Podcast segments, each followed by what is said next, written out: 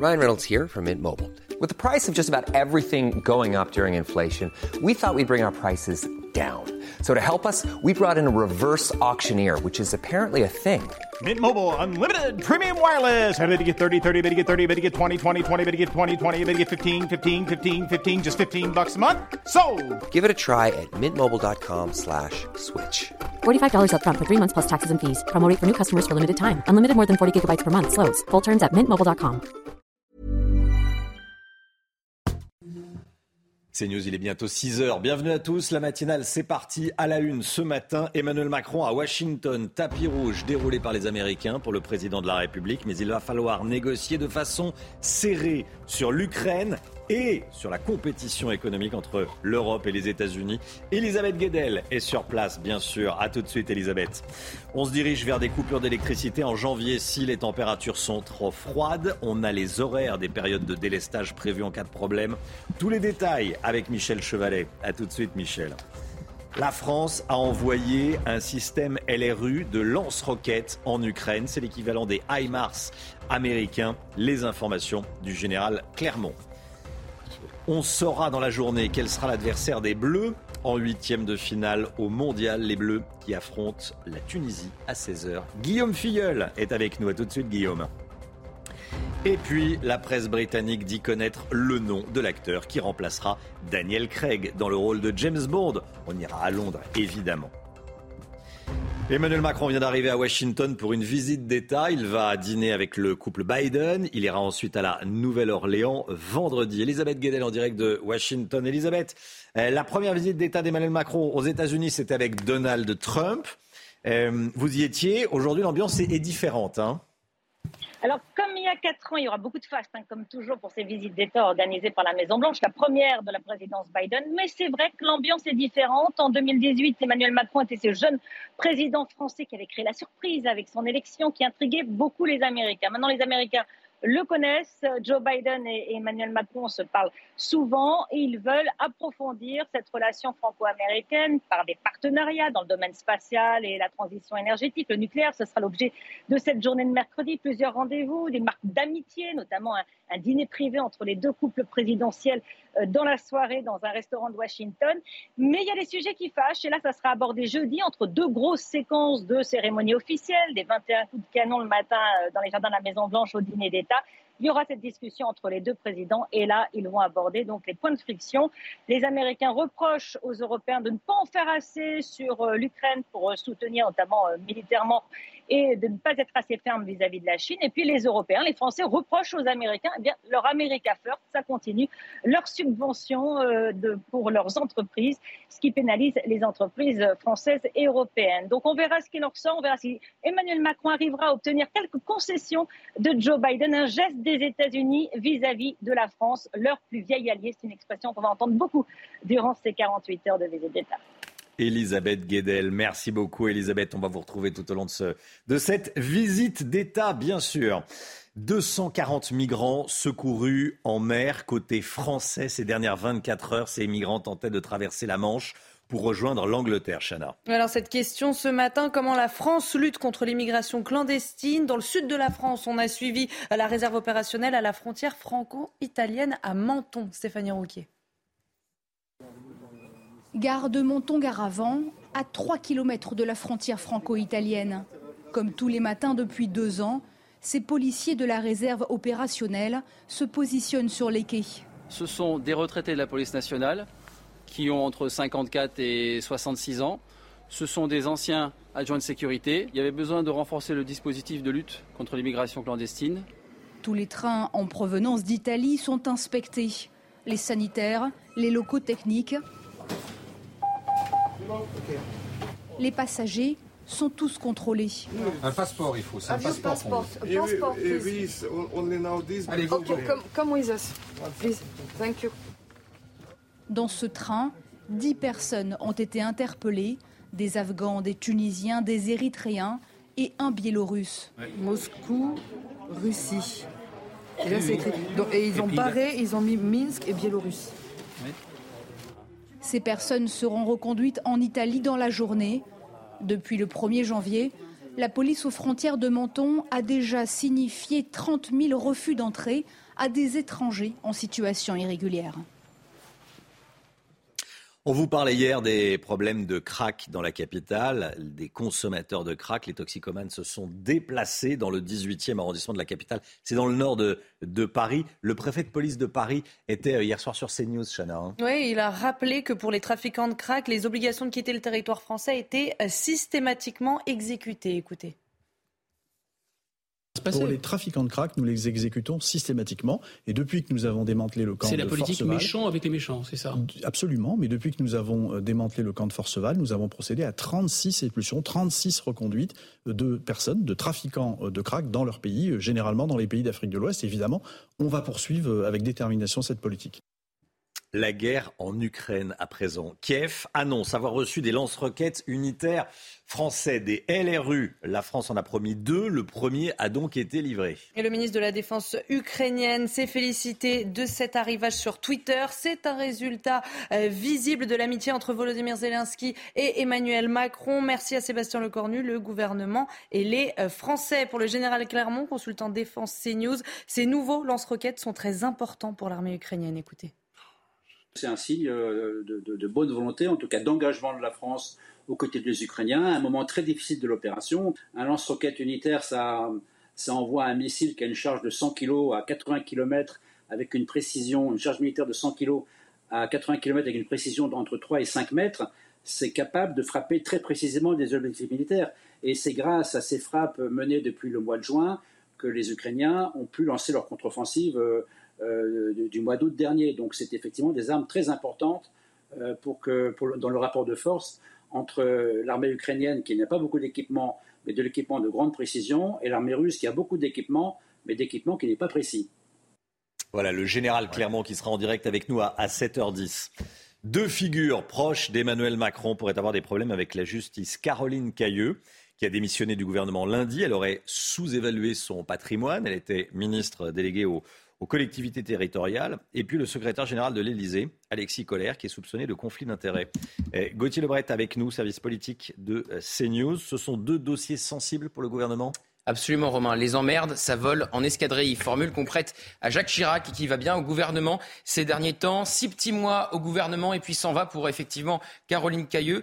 La haute autorité a saisi hier la justice car elle suspecte l'ancienne ministre désormais eh bien d'avoir sous-évalué son euh, patrimoine d'une évaluation mensongère et d'avoir essayé de frauder le fisc. Une fraude fiscale, dit eh bien la haute autorité par communiqué. Quand on n'a rien à se reprocher, on ne démissionne pas, cingle l'opposition. Et puis comme si ça ne suffisait pas, on a également appris hier qu'Alexis Collère le plus proche collaborateur d'Emmanuel Macron, puisqu'il est secrétaire général de euh, l'Élysée, est soupçonné d'avoir participé à des décisions en tant que haut fonctionnaire relatives à l'armateur MSC, qui est bien euh, lié à sa famille. C'est selon les premiers éléments de son euh, interrogatoire qui ont fuité dans la presse. Et puis, comme si ça ne suffisait pas une nouvelle fois, plusieurs ministres se contredisent ces derniers temps dans les médias. Gabriel Attal et Clément Beaune sur la mise sous tutelle de Paris et sur la priorité à donner ou non aux Français qui bossent. Et puis Olivier Véran et Bruno Le Maire sur le recours euh, ou non trop fréquent au cabinet de conseil. Elisabeth Borne va devoir siffler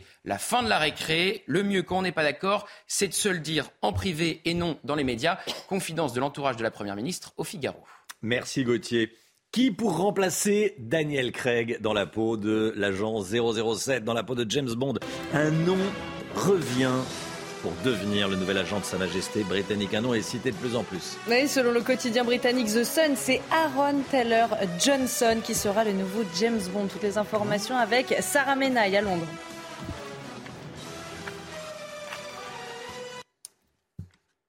L'Angleterre tient peut-être son nouveau James Bond après un casting très secret qui aura duré plusieurs mois et une shortlist très réduite. Un nom semblerait se détacher du peloton de tête, celui de l'acteur de 32 ans Aaron Taylor Johnson. C'est lui qui pourrait être donc le successeur de Daniel Craig.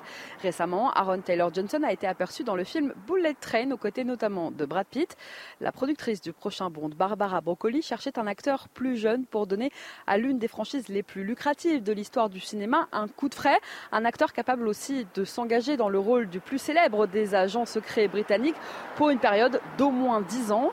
Hugh Jackman aurait notamment refusé le rôle. Le prochain James Bond se déroulera dans l'Angleterre contemporaine sous le règne du nouveau roi, Charles III. Voilà, James Bond, vous avez vu son, visage. Aaron Taylor Johnson. Voilà, si c'est lui, on, connaîtra par cœur son, nom. Pour l'instant, il n'est pas très connu. Mais euh, un commentaire d'ailleurs, tiens, Chana. C'est pas moi. Hein, pas mal. moi hein. Oui, on va lui laisser sa chance. Vous allez lui laisser sa chance. vous validez visiblement. valide. Oui. Et, Michel Chevalet précise, c'est pas vous qui avez été approché. Hélas, mais trop tard. Non, mais vous êtes disponible, votre téléphone est. Pour s'occuper des gadgets de Bond. Oui, c'est ça. Vous ah, pouvez faire ah oui, les gadgets euh, Mister Gadget. Ah oui, ça, ça, serait, ça serait une très bonne idée même. Ça serait une très bonne idée. Bon. Allez, on vous le dira, hein, si vous nous le direz. 6h08, hein. le sport tout de suite. Les premières affiches des huitièmes de finale sont connues à la Coupe du Monde au Qatar. C'est avec Guillaume Filleul tout de suite.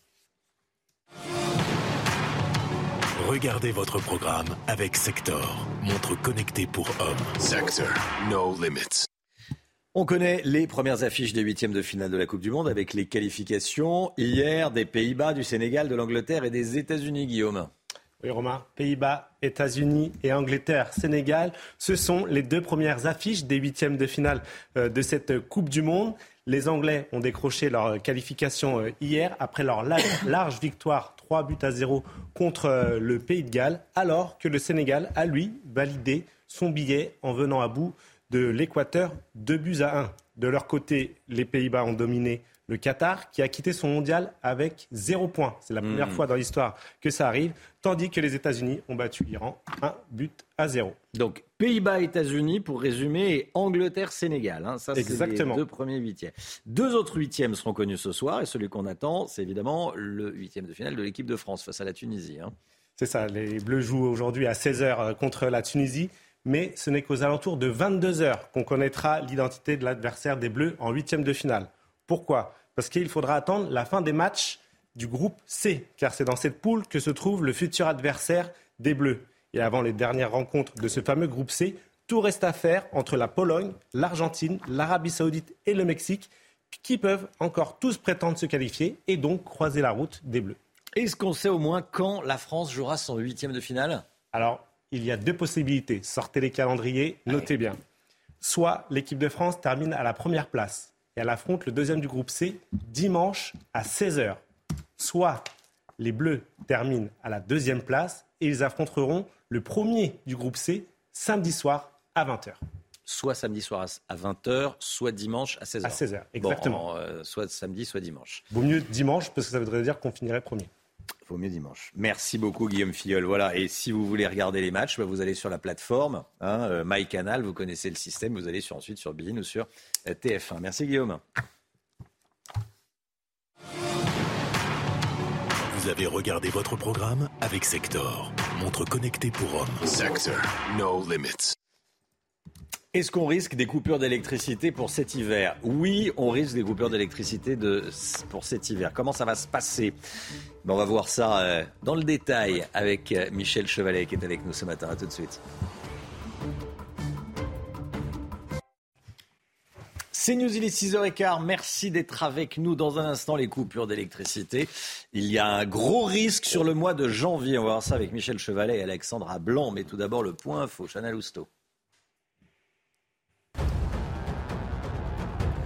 Pouvoir résilier de manière unilatérale le bail d'un locataire en cas d'impayé. C'est une mesure adoptée hier soir par l'Assemblée nationale. L'objectif est d'accélérer les procédures judiciaires dans les litiges locatifs. En clair, une clause sera dorénavant systématique dans les contrats de bail pour protéger les propriétaires.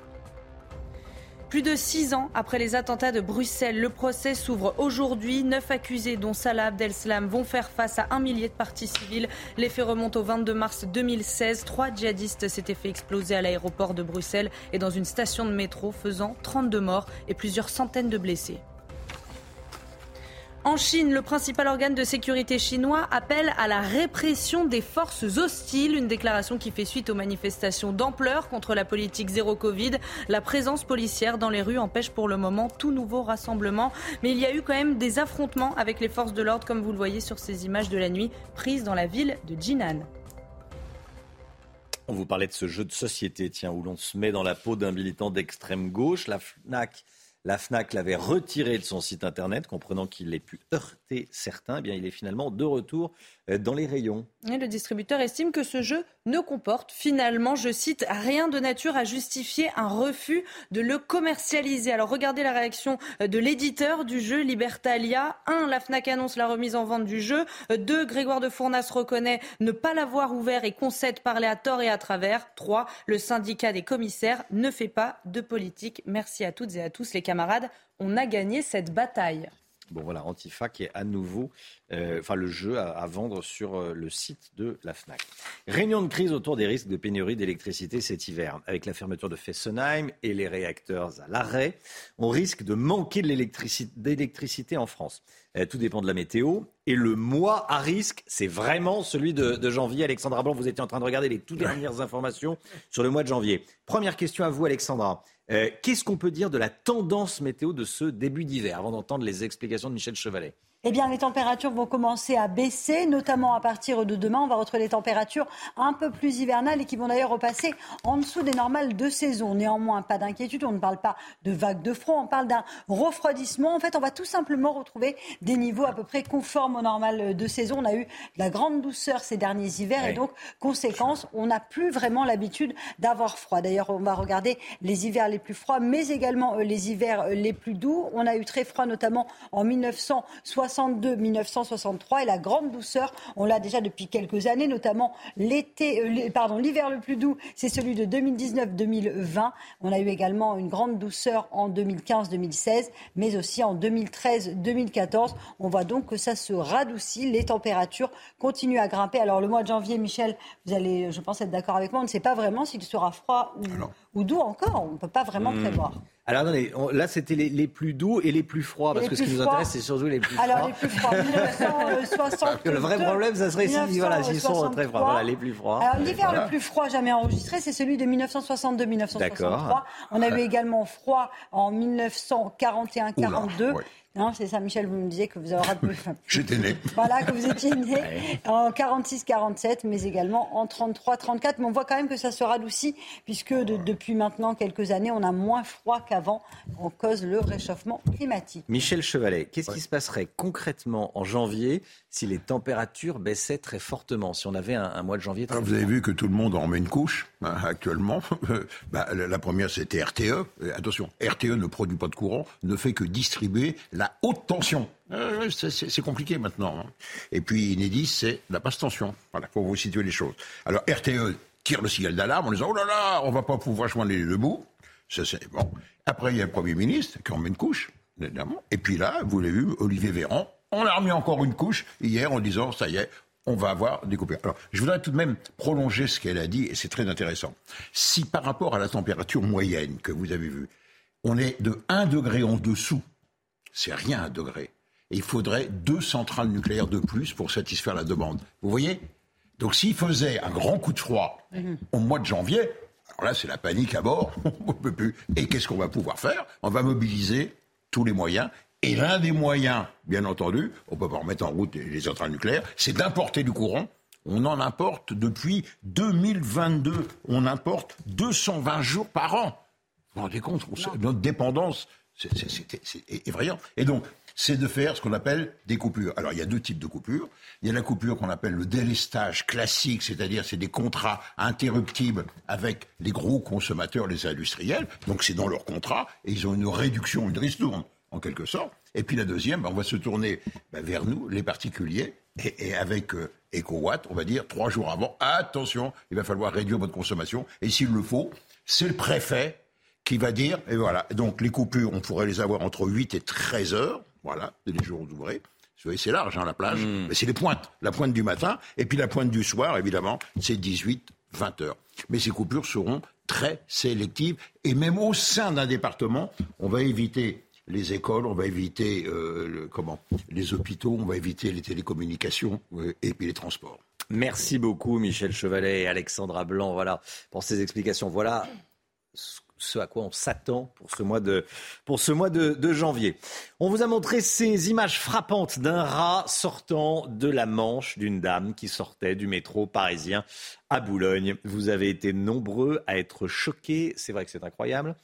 Euh, cette dame était interrogée sur toute autre chose, le Covid en l'occurrence. Et à un moment, elle a commencé à être dérangée par quelque chose qui la grattait dans sa manche. Il s'avérait que c'était un rat. Je voulais qu'on revoie les images du début à la fin. Toute la séquence, voilà, regardez, tournée par Nicolas Vinclair. Pour l'instant, euh, moi, j'ai pas eu de. Qu'est-ce que j'ai qui. Ah, j'ai un truc qui me. C'est le moment du striptease. J'ai pas eu de, de problème. J'ai pas eu de problème pour l'instant. Euh. Je, je- je vous sens embarrassé. Vous avez une bestiole qui. euh, oui. Alors voilà, c'est. On va, on va, on va souhaiter. euh, bah, vous souhaitez une bonne nuit à vous et puis. Oh là là là là. Il y a une souris dans votre sac. Quoi? Il y a une souris dans votre sac, oui. Oh mon Il y, a, Oui, oui. il y a une- il y a une souris dans votre sac, madame. La souris dans le sac. Non, mais j'arrive pas à y croire. Mais vraiment Attendez, je pense qu'elle est, elle est- Oh. elle est tombée à l'intérieur du Alors du sac attendez. Mais Ah bah vous voyez, elle est, elle est juste là. ça alors, madame, vous avez une souris dans la manche. Regardez ça. c'est- En fait, c'est pas une souris, c'est un rat. C'est un rat Voilà, donc en direct live, le rat dans le sac. Madame, comment vous faisiez Vous vous promenez souvent avec des rats dans votre manche Non, pas du tout. Là. Donc vous étiez à jour de votre vaccination et de vos rats dans la manche. Ben, je sais pas si je suis à, à jour des vaccinations. Bon, alors attendez, je crois que je vais vous aider. Je vais vous demander de tenir le micro et nous allons filmer la libération. La libération de ce charmant rat qui a. Oh mon Dieu. Ah mon dieu. Ah, j'ai- ah. S'en va. C'est toujours aussi incroyable. J'ai dû la voir une dizaine de fois depuis hier, cette séquence, ce moment, et c'est toujours aussi, euh, aussi incroyable. Si vous avez du mal à croire à une telle scène, Nicolas Vinclair, le journaliste de CNews qui a filmé ces images, a lui aussi eu du mal à, à comprendre ce qui se passait vraiment. Il nous raconte. on la sentait euh, assez perturbée par, par quelque chose. Elle enlève bel et bien son, son, son, manteau, elle, attrape sa manche, et en fait, on comprenait pas très bien ce qui se passait. Et à ce moment-là, une dame qui euh, assistait euh, à la scène, qui était sur ma gauche, euh, dit mais non mais il y a, y a une souris qui est tombée dans le, dans le sac, le sac sans doute des courses de la dame. La dame sortait du, du métro.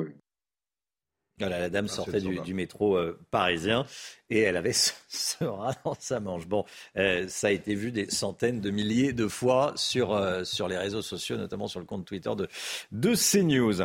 Allez, on va changer de sujet. On va parler d'immobilier. Une vente sur dix actuellement est, a- est annulée à cause d'un refus de prêt IMO. On en parle avec Lomique Guillot. À tout de suite. Rendez-vous avec Pascal Pro dans l'heure des pros, du lundi au vendredi de 9h à 10h30. Acheter un bien immobilier, en clair un appartement ou une maison, est de plus en plus compliqué pour les ménages. Un projet immobilier sur 10, 1 sur 10, ne va pas au bout en raison d'un refus de prêt par la banque. C'est beaucoup, hein 10% des ventes qui sont annulées, c'est même du, jamais vu, l'homme Guillaume? Ah oui, Romain, parce qu'il y a quelques mois, en, en novembre 2021, c'était seulement 2% des ventes qui n'allaient pas au bout, selon une étude statistique du site de petites annonces PAP euh, publiée hier. Et là, aujourd'hui, c'est 9,8% des ventes qui sont euh, cassées, annulées, soit pratiquement une sur 10. On le constate d'ailleurs tous les jours hein, sur les sites de petites annonces. On voit euh, des annonces qui disparaissent, qui sont retirées, et puis qui réapparaissent quelques jours après parce que les ventes n'ont finalement pas pu se faire. Hmm. Et pour quelles raisons ces prêts ne sont-ils pas accordés? Alors il y a plusieurs raisons qui font que les, les emprunteurs n'obtiennent pas leurs prêts, leur situation personnelle, euh, le taux d'endettement des ménages ou encore le montant de l'apport. Et puis surtout, surtout la raison principale, eh bien c'est le dépassement du taux d'usure. Ce taux, c'est le maximum auquel vous pouvez emprunter une fois qu'on ajoute le taux du crédit et puis le montant de, de l'assurance et de tous les frais. Ce taux est censé protéger les, les acheteurs, mais en réalité, il est devenu bloquant parce que depuis quelques mois, il n'augmente pas aussi vite que les taux de crédit qui, eux, euh, ont littéralement euh, explosé depuis, euh, depuis quelques semaines. Ça rend de nombreux dossiers infinançables alors qu'il l'était auparavant. En gros, hein, en ce moment, le taux d'usure est de 3,05% pour un prêt sur euh, 25 ans. Ça laisse vraiment peu de marge pour certains profils, notamment ceux qui sont plus âgés, par exemple, pour qui le coût de l'assurance devient plus cher. Le gouvernement a prévu d'annoncer des mesures pour favoriser l'accès au crédit en 2023, avec sans doute un suivi quasiment en taux réel de ce taux d'usure pour qu'il remonte plus rapidement. C'était votre programme avec Samsonite Proxys. Légère, résistante, durable. Une nouvelle génération de bagages. Allez, le temps tout de suite, on va aller dans le sud. Et hop, France par brise. En cas de bris de glace, du coup, vous êtes à l'heure pour la météo avec France par brise et son prêt de véhicule. Alexandra Blanc, vous nous emmenez à la Seine-sur-Mer. Oui, où le ciel était parfaitement euh, dégagé une nouvelle fois hier avec des conditions météo beaucoup plus agréables euh, qu'en début de semaine dans le sud. En revanche, eh bien, on avait un temps assez brumeux sur le nord. Regardez, ça c'est la Seine-sur-Mer. Et puis on va dans le Pas-de-Calais où l'on n'a pas vu le soleil, temps très brumeux hier après-midi avec des conditions beaucoup plus hivernales et des températures en forte baisse. Alors au programme aujourd'hui, eh bien, un temps assez nuageux sur les régions du nord. Aujourd'hui, c'est un petit peu comme hier. Plus vous irez vers le sud, plus vous aurez du beau temps puisque le nord, on a, sur le nord, on a beaucoup de brouillard, un temps très gris et localement assez humide. On retrouvera également un petit peu de neige euh, sur le massif central et puis plein soleil dans le sud. Dans l'après-midi, même configuration, beaucoup de nuages au nord, toujours du beau temps dans le sud, avec néanmoins quelques nuages qui auront tendance à s'accrocher le long de la Garonne. Côté température, eh bien, ça baisse un petit peu avec 0 degré à Toulouse ce matin, un petit degré pour Limoges, 6 degrés à Paris. Et puis dans l'après-midi, eh bien, les températures restent plutôt douces dans le sud, avec 15 degrés à Nice ou encore 16 degrés à Ajaccio, tandis qu'elles baissent sur le centre ou encore sur l'ouest, avec seulement 8 degrés à Toulouse. Demain, conditions météo beaucoup plus hivernales euh, pour le début euh, de l'hiver météorologique, avec des nuages le matin, tout comme l'après-midi sur le nord, et des températures hivernales le matin et l'après-midi. Et hop, France par brise. Malgré votre bris de glace, du coup, vous étiez à l'heure pour la météo avec France par brise et son prêt de véhicule. C'est News, il est 6h30. Merci d'être avec nous. À la une ce matin, le procès aujourd'hui des ados qui avaient agressé une vieille dame à Cannes. Vous en souvenez évidemment. Cette vieille dame se prénomme Angèle. Elle témoigne ce matin sur CNews. Un chauffeur de car scolaire licencié. Pourquoi? Parce qu'il arrêtait son car devant les domiciles de chaque enfant par mesure de sécurité, notamment le soir quand il fait nuit. Ça n'a pas plu à sa direction, mais il est soutenu par les parents. Le Covid revient en force et la Première ministre nous demande de porter un masque dans les transports en commun. Vous y êtes prêts? Est-ce que ce serait suffisant pour bloquer l'épidémie? Des réponses dans le journal. Avec la flambée des prix de l'énergie, certains s'organisent. C'est encore plus difficile pour ceux qui vivent dans des passoires thermiques. Reportage à suivre. Et puis France-Tunisie, aujourd'hui, Didier Deschamps a brouillé les pistes sur la composition des Bleus. Guillaume Filleul est avec nous pour euh, nous éclairer. A tout de suite, Guillaume. Les trois adolescents qui avaient lâchement agressé une grand-mère à Cannes comparaissent aujourd'hui devant le tribunal pour enfants de grâce. On vous avait montré les, images de cette agression en août dernier. les trois délinquants avaient violemment frappé leur victime à la tête par derrière et lui avaient volé euh, son sac à main. Nous sommes retournés prendre des nouvelles euh, d'Angèle, encore très marquée physiquement et psychologiquement. Stéphanie Rouquier. Depuis trois mois, elle ne sort quasiment plus de son appartement. J'ai un peu peur maintenant quand je rentre, je suis obligée de passer par derrière. J'appréhende la rue là. Le 29 août dernier, vers midi, Angèle, âgée de 89 ans, revenait de faire ses courses. Trois adolescents la suivaient. Arrivés devant sa résidence, ils l'ont violemment agressée. Mais moi, je les ai même. J'aurais bien voulu les voir tous les trois, mais je ne les ai pas vus. Moi, je suis une grand-mère. S'attaquer à moi, c'est quand même méchant. Hein. Des fois, ça m'angoisse, ça me donne envie de pleurer. De me faire ça à moi, qu'est-ce que je l'aurais fait, moi, rien. Oui, parce qu'ils auraient pu me tuer, puis moi, ben. J'aurais pu voir mes enfants, mes petits-enfants. Angèle a été hospitalisée pendant huit jours pour une hémorragie cérébrale, plusieurs fractures du visage et de multiples contusions elle souffre toujours de séquelles. Les trois adolescents, âgés de 14 et 15 ans, interpellés rapidement après les faits, sont convoqués aujourd'hui devant le tribunal pour enfants de grâce pour une audience d'examen de la culpabilité.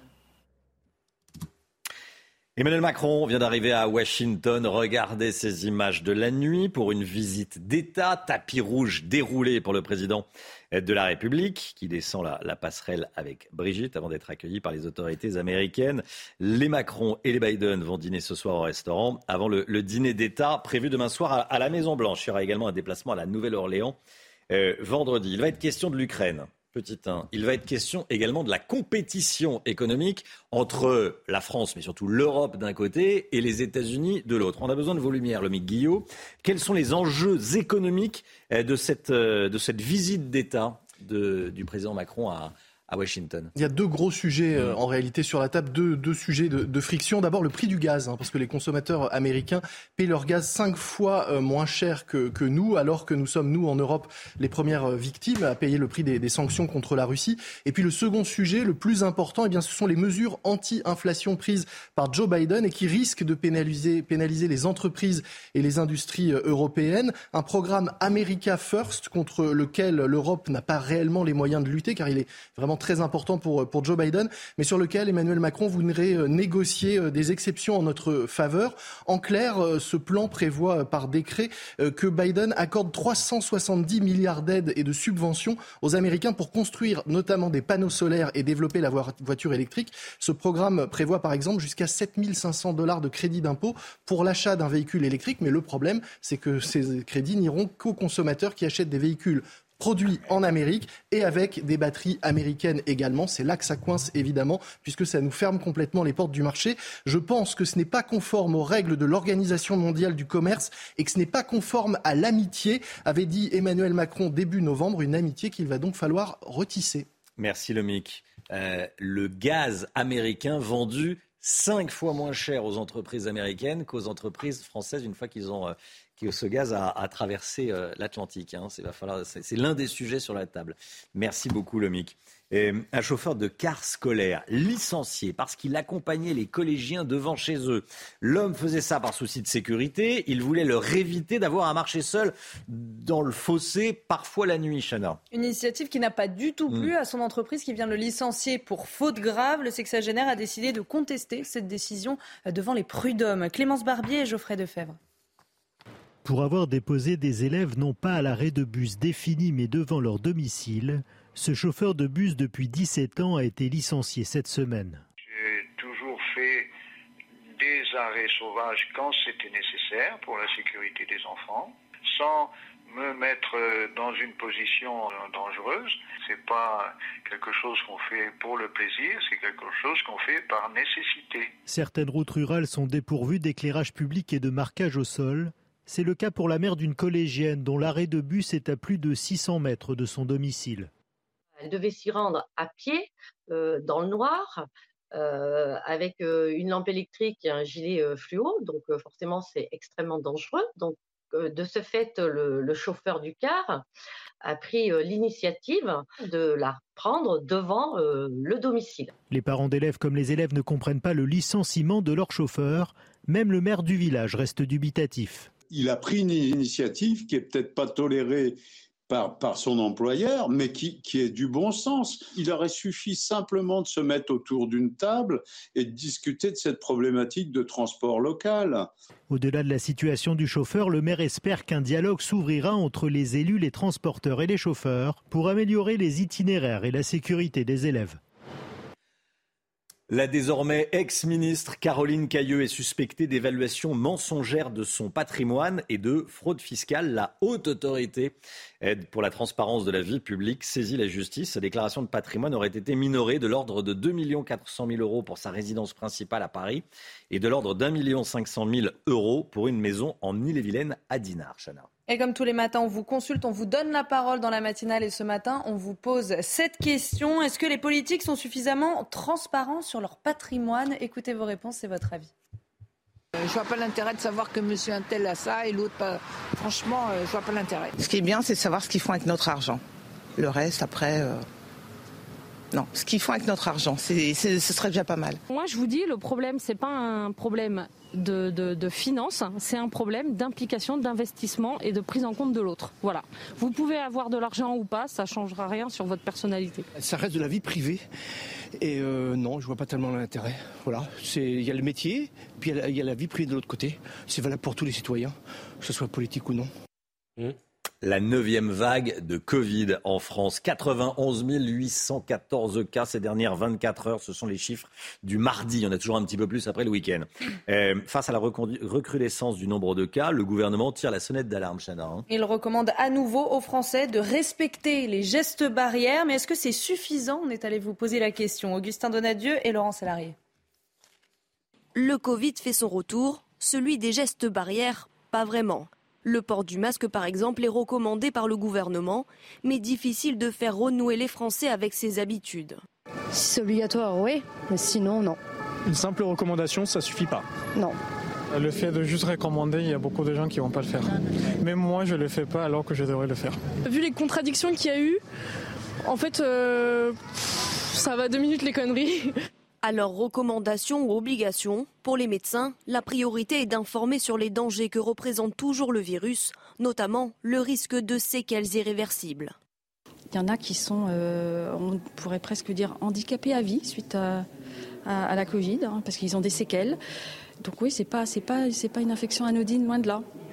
En une semaine, on enregistre une hausse des hospitalisations de 10%, 22% en soins critiques, dans un contexte d'épuisement général du monde hospitalier. Cette information de la nuit, en France, la consommation d'électricité continue de baisser, moins 6,7% la semaine dernière par rapport à la moyenne des années précédentes. Voilà, moins 6,7% sur cette semaine par rapport à cette même semaine, euh, si on calcule sur une moyenne entre 2014 et 2020. 19. La consommation d'électricité qui baisse, notamment euh, la consommation d'électricité de l'industrie, bien sûr. Face à l'explosion du prix de l'énergie, on est nombreux à faire attention et à chercher des solutions pour se chauffer sans trop consommer. Et on est allé vous demander vos astuces. Solène Boulan, Fabrice Esner et Jeanne Canca. Voici. Chez Yves Manuel, on a pris l'habitude de bien se couvrir, même à l'intérieur. Car à la tombée de la nuit, il éteint le chauffage par souci d'économie. Entre 18h et, 22h, on est à 16, 16 degrés à peu près, et on arrête le chauffage central à ce, à ce moment-là, à 22h. Alors pour passer la nuit sans avoir trop froid, ce père de famille se munit de protection. Les couvertures de base, quelques pulls qui, qui traînent. Mais surtout d'un drôle d'objet qui a vu passer plus d'un hiver. C'est une, bouilloire de, l'après-guerre euh, et on va, bah, on va la réutiliser dans le lit parce que j'ai pas forcément les pieds assez chauds pour deux. Donc euh, ça, sera, ça sera tout à fait utile. Quoi. Bien couverte, elle aussi. Cette restauratrice de Montreuil a coupé le chauffage dans sa cuisine. Mais ce n'est pas son seul sacrifice. Aujourd'hui, ce qui se passe, c'est que je n'utilise un four sur deux. Donc j'ai deux étages. Au lieu de faire mes pizzas là ou autre, eh ben, je fais tout dans le même étage. À terme, Katia craint de perdre en qualité et donc en réputation. J'ai peur de perdre les clients, bien sûr. J'ai peur de perdre les clients parce que je vais être beaucoup moins rapide, beaucoup moins. Non, ça va pas le faire. Au cours des prochains mois, les tarifs du gaz et de l'électricité augmenteront de 15% dans l'Hexagone. Voilà, c'est le sujet euh, du moment. J'en parlerai d'ailleurs à 8h15 avec Olivia Grégoire, hein, qui, est la, ministre des, PME. C'est elle qui va recevoir les bouchers aujourd'hui. Vous savez, on en parlait hier. Olivia Grégoire sera avec nous à 8h15. Allez, le sport, tout de suite, on part au Qatar, évidemment, pour parler des Bleus. Jour J pour le match entre la France et la Tunisie. Les dernières informations de Guillaume Filleul, c'est tout de suite. Regardez votre programme avec Sector, montre connectée pour hommes. Sector, no limits. L'équipe de France affronte à 16h la Tunisie pour son troisième match à la Coupe du Monde. Et si Didier Deschamps devrait faire tourner son effectif, il a entretenu le flou hein, sur la, compo probable, la composition probable sur les, joueurs donc, qui devraient commencer la rencontre, hein, Guillaume Filleul. Mais vous savez décrypter le Deschamps, vous. Hein. Ce qu'on sait déjà, c'est que la France est qualifiée pour les huitièmes de finale et qu'elle n'a besoin que d'un point aujourd'hui contre la Tunisie pour s'assurer la, première place. Et pour ces raisons, donc, Didier Deschamps devrait aligner une équipe fortement euh, remaniée, même si, comme vous l'avez dit, il a cherché à brouiller les pistes hier en mélangeant les titulaires et les remplaçants hier lors de la traditionnelle mise en place de veille de match. Mais cela ne devrait pas l'empêcher d'effectuer quand même des changements, comme on l'a dit. Et il devrait être nombreux ces changements pour défier les Tunisiens? Oui, ce sont sept, voire huit changements qui sont attendus. Et la composition devrait ressembler à celle qu'on présente hein, maintenant depuis euh, plusieurs jours, avec, euh, comme vous le voyez, Steve Mandanda, gardien, Pavard, Varane, Konaté et Kamavinga en défense, Fofana, Chouameni et Griezmann au milieu de terrain, ainsi que Coman, Thuram et Mbappé en attaque. Alors vous nous dites qu'il y a toutefois une petite inquiétude, petite inquiétude autour de Kylian Mbappé touché à la cheville. On doit s'inquiéter ou pas Alors, Kylian Mbappé touché, c'est forcément toute la France qui s'inquiète. L'attaquant tricolore a en effet participé au dernier entraînement avec un bandage à la cheville gauche. Alors, la raison, une douleur à cause d'un coup reçu avec le PSG un peu plus tôt euh, dans la saison et qui se réveille de temps en temps. Mmh. Mais rassurez-vous, cela ne l'empêche pas de s'entraîner et de jouer normalement. Néanmoins, Didier Deschamps pourrait décider de le préserver en vue du huitième de finale où la France aura bien évidemment besoin de son kiki national. le fameux, le fameux. Bon, un pronostic pour ce soir ou pas, Guillaume? 2-0, on va être un peu chauvin. 2-0, le Mic 2-1 2-1, Gauthier? On va quand même pas encaisser dans les 3-0. 3-0. C'est le même pronostic que Jacques Vendroux, 3-0. Ah bah alors dans ce cas-là, je, je Euh. signe alors. J'assume encore plus. Chana Je peux pas surenchérir 3-0. 3-0. Moi, je me range derrière Jacques également. Allez, on verra, on verra ça. Vous avez dit 2-0, Guillaume 2-0, ouais. Bon, on verra ça de- demain. Et voilà. Et sachez qu'à titre informatique, à, titre informatif, les, les matchs sont accessibles via la plateforme MyCanal sur les chaînes BIN et TF1. Vous avez regardé votre programme avec Sector, montre connectée pour hommes. Sector, no limits. C'est News, il est 7h moins le quart. Merci d'être avec nous. Bon réveil à tous. Bon courage si vous partez euh, travailler dans un instant. Euh, on, parlera des, des médecins libéraux et des euh, biologistes en grève à partir de, de demain. Restez bien avec nous sur CNews. À tout de suite. CNews, 7h moins le quart. Merci d'être avec nous dans un instant. La grève des médecins libéraux et des biologistes. Ce sera juste après le point info. Chanel Housteau. Renaud Muselier rejoindra le parti présidentiel Renaissance début décembre. Le président de la région Provence-Alpes-Côte d'Azur l'a annoncé hier. Une décision qui fait beaucoup réagir, notamment chez ses anciens camarades des Républicains. Éric Ciotti, notamment, a écrit sur Twitter, je cite, Le mot traître a un nouveau synonyme, Muselier. New York veut hospitaliser contre leur gré les SDF considérés comme malades psychiatriques. Objectif faire baisser l'insécurité dans la ville où 50 000 personnes vivent dans la rue. Un projet de loi doit être présenté l'année prochaine. Ce texte autorise les services de police à intervenir sur la voie publique et dans le métro. Et puis la baguette française devrait faire son entrée au patrimoine de l'UNESCO aujourd'hui, au patrimoine culturel immatériel précisément. Eau, farine, levure, levain et sel, son goût est inimitable. Chaque jour, 12 millions de Français passent la porte d'une boulangerie pour acheter du pain. On confirme, hein. goût inimitable. Inimitable. Je pourrais me nourrir de baguettes. Moi aussi. J'adore ça, moi. Un peu de fromage. Et de fromage, évidemment. et de saucisson et de Oui. pâté. Voilà. Mais- À chaque fois que je pense à une baguette, je pense à Brigitte Millot qui nous avait fait un jour une chronique où elle nous avait comparé ça au nombre de morceaux de sucre. Oui, voilà. Et, Et, du coup, ça me- ça m'angoisse. quoi. Et on avait comme les appris- sushis, on peut plus rien manger. Quoi. Et on avait appris que, la- que, le, que le pain de mie était extrêmement gras et, Mm. et sucré. Rien de mieux que la, la baguette. hein. Allez, les médecins libéraux, ils seront en grève jeudi et vendredi. Donc demain et après-demain. Ils réclament entre autres le doublement des tarifs des consultations en faisant euh, passer le prix d'une consultation de 25 à 50 euros, Chana. Et fait rare, les biologistes se joignent également au mouvement. Mathilde Ibanez, Solène Boulan, Pierre-François Altermat et Yael Benamou. Vous rencontrez des difficultés à prendre un rendez-vous chez votre généraliste. La situation pourrait bien empirer dans les prochains jours. Engagés dans des négociations avec la sécurité sociale et l'effectif, les médecins libéraux appellent à la fermeture de leur cabinet demain et vendredi, avec une revendication unique, la revalorisation du prix de la consultation de 25 à 50 euros. C'est bien pour que ce métier soit plus attractif que plus de médecins s'installent et que chaque médecin voit moins de patients et qu'on ne soit pas dans une course à l'acte comme on l'est actuellement, course à l'acte pour faire face à la demande de soins. On voit chaque patient pendant cinq minutes. Mais ce n'est pas l'idée de la médecine qu'on se fait. Aux côtés des généralistes, les laboratoires, dont les bénéfices ont explosé pendant la période Covid. Le gouvernement souhaite désormais leur imposer une baisse des tarifs qui représenterait un milliard d'économies pour la sécurité sociale. Les autorités nous pointent un peu comme des profiteurs de guerre sur la crise Covid, alors même que nous avons fait exactement ce qu'on nous a demandé, ce qu'on nous a ordonné de faire, c'est-à-dire des quotas de chiffres. C'est nous qui étions en direct de la, population, qui avons pris les risques à faire les tests, notamment quand on a été en pénurie de masques, à avoir des burn-out dans la profession. Le collectif Médecins pour demain, à l'origine du mouvement, promet de son côté une grève dure à partir du 26 décembre. Voilà, passer, euh, faire passer le prix de la consultation de 25 à 50 euros. Qu'est-ce que vous en pensez? Tiens, vous pouvez aller sur les, sur les réseaux sociaux pour donner votre avis. Restez bien sur CNews dans un instant. On va parler de la guéguerre entre Valérie Pécresse et, et le gouvernement au sujet du prix du pass Navigo. Valérie Pécresse dit GD, elle est présidente de, la région Île-de-France, donc présidente euh, et responsable euh, d'Île-de-France Mobilité qui gère le métro, les RER e en Île-de-France. Ça fonctionne à quoi? À l'électricité. Le tarif de l'électricité augmente. Le pass Navigo, le prix du pass Navigo devrait atteindre les 90 euros. Elle dit que c'est de la faute du gouvernement. Le gouvernement dit non. On en parle dans un instant avec Gauthier Lebret. À tout de suite.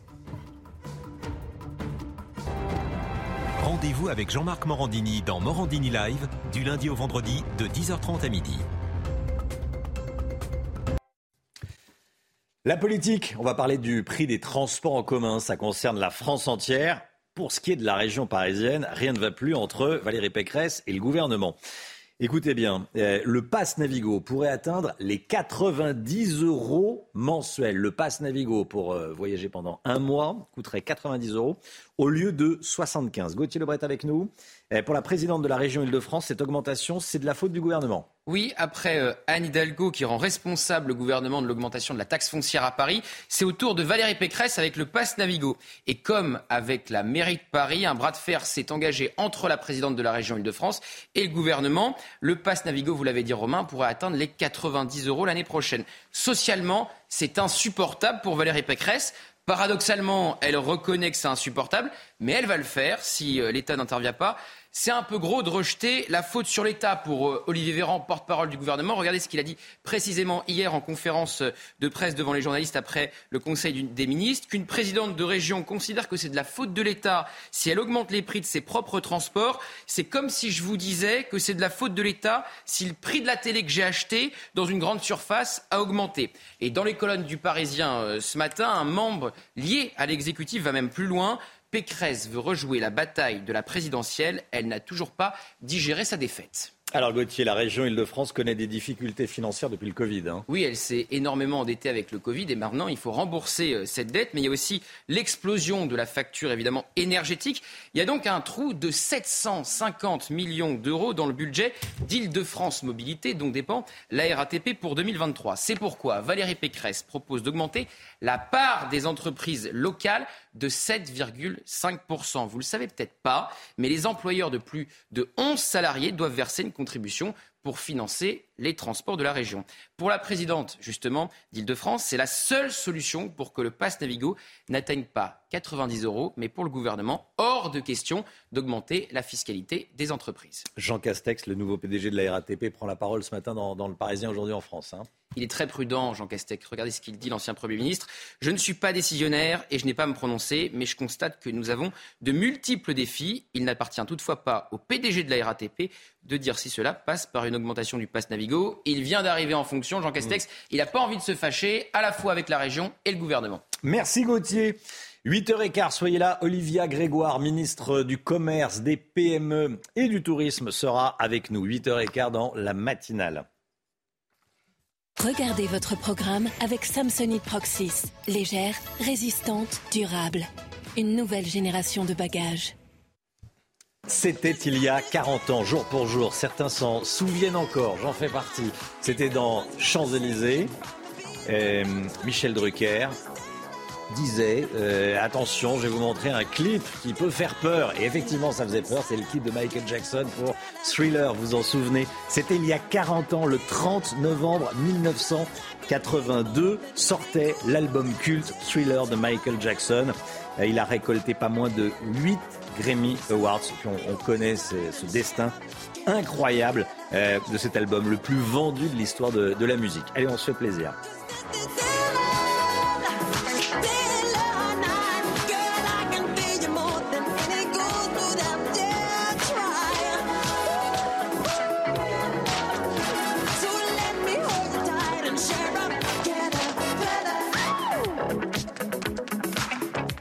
C'était votre programme avec Samsonite Proxys. Légère, résistante, durable.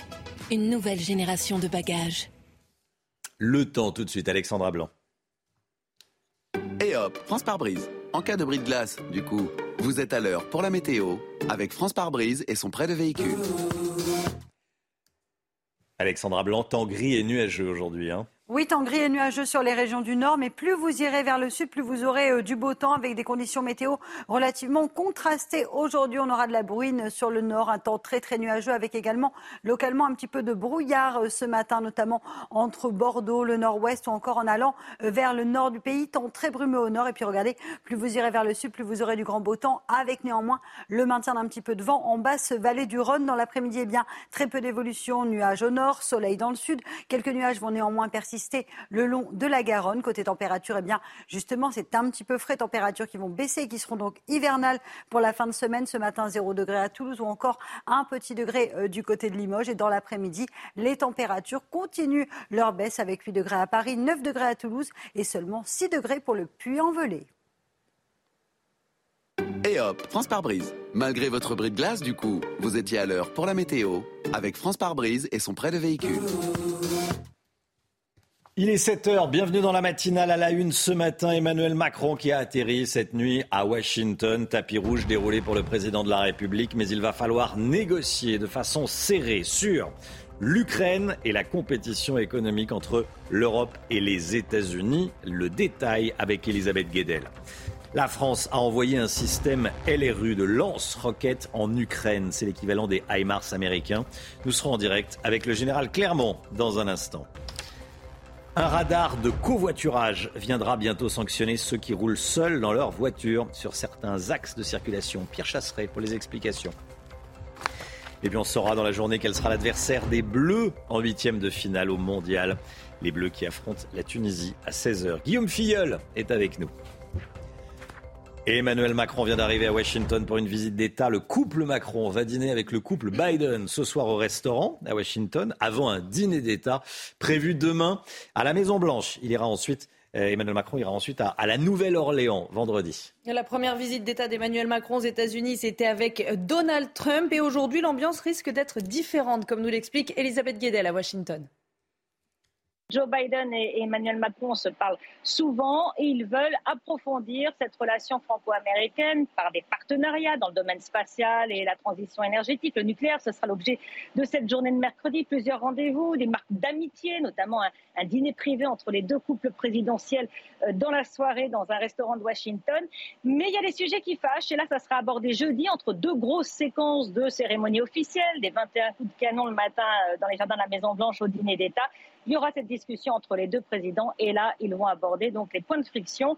Les Américains reprochent aux Européens de ne pas en faire assez sur euh, l'Ukraine pour euh, soutenir notamment euh, militairement et de ne pas être assez ferme vis-à-vis de la Chine. Et puis les Européens, les Français reprochent aux Américains, eh bien, leur America First, ça continue, leur subvention de, pour leurs entreprises, ce qui pénalise les entreprises françaises et européennes. Donc on verra ce qu'il leur sort, on verra si Emmanuel Macron arrivera à obtenir quelques concessions de Joe Biden, un geste des États-Unis vis-à-vis de la France, leur plus vieil allié. C'est une expression qu'on va entendre beaucoup durant ces 48 heures de visite d'État.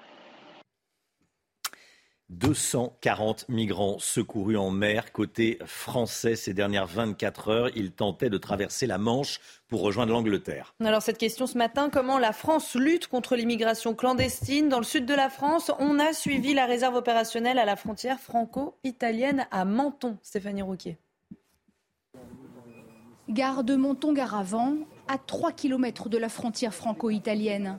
Comme tous les matins depuis deux ans, ces policiers de la réserve opérationnelle se positionnent sur les quais. Ce sont des retraités de la police nationale qui ont entre 54 et 66 ans. Ce sont des anciens adjoints de sécurité. Il y avait besoin de renforcer le dispositif de lutte contre l'immigration clandestine. Tous les trains en provenance d'Italie sont inspectés. Les sanitaires, les locaux techniques les passagers sont tous contrôlés. Un passeport, il faut. C'est un passeport. passport. Allez, go, come, with us, please. Thank you. Dans ce train, dix personnes ont été interpellées des Afghans, des Tunisiens, des Érythréens et un Biélorusse. Moscou, Russie. Et là, c'est écrit. et ils ont barré, ils ont mis Minsk et Biélorusse. Ces personnes seront reconduites en Italie dans la journée. Depuis le 1er janvier, la police aux frontières de Menton a déjà signifié 30 000 refus d'entrée à des étrangers en situation irrégulière. On vous parlait hier des consommateurs de crack à Paris. Les toxicomanes se sont déplacés dans le 18e arrondissement de la capitale. Laurent Nunez, préfet de police de, Paris, était l'invité de Punchline hier soir sur, CNews. Il était interrogé par Guillaume Bigot. Il a rappelé que pour les trafiquants de, crack, les, crack, les OQTF, les obligations de, de quitter le territoire français, étaient systématiquement exécutées. Écoutez. Pour les trafiquants de crack, nous les exécutons systématiquement. Et depuis que nous avons démantelé le camp de Forceval... C'est la politique méchant avec les méchants, c'est ça? Absolument. Mais depuis que nous avons euh, démantelé le camp de Forceval, nous avons procédé à 36 expulsions, 36 reconduites de personnes, de trafiquants euh, de crack dans leur pays, euh, généralement dans les pays d'Afrique de l'Ouest. Évidemment, on va poursuivre avec détermination cette politique. Voilà, le, préfet de Paris qui dit que dès qu'un trafiquant de crack est arrêté, euh, souvent des habitants d'Afrique de, l'Ouest, euh, ils sont euh, rapatriés, expulsés dans leur, pays. C'était hier soir sur, sur CNews.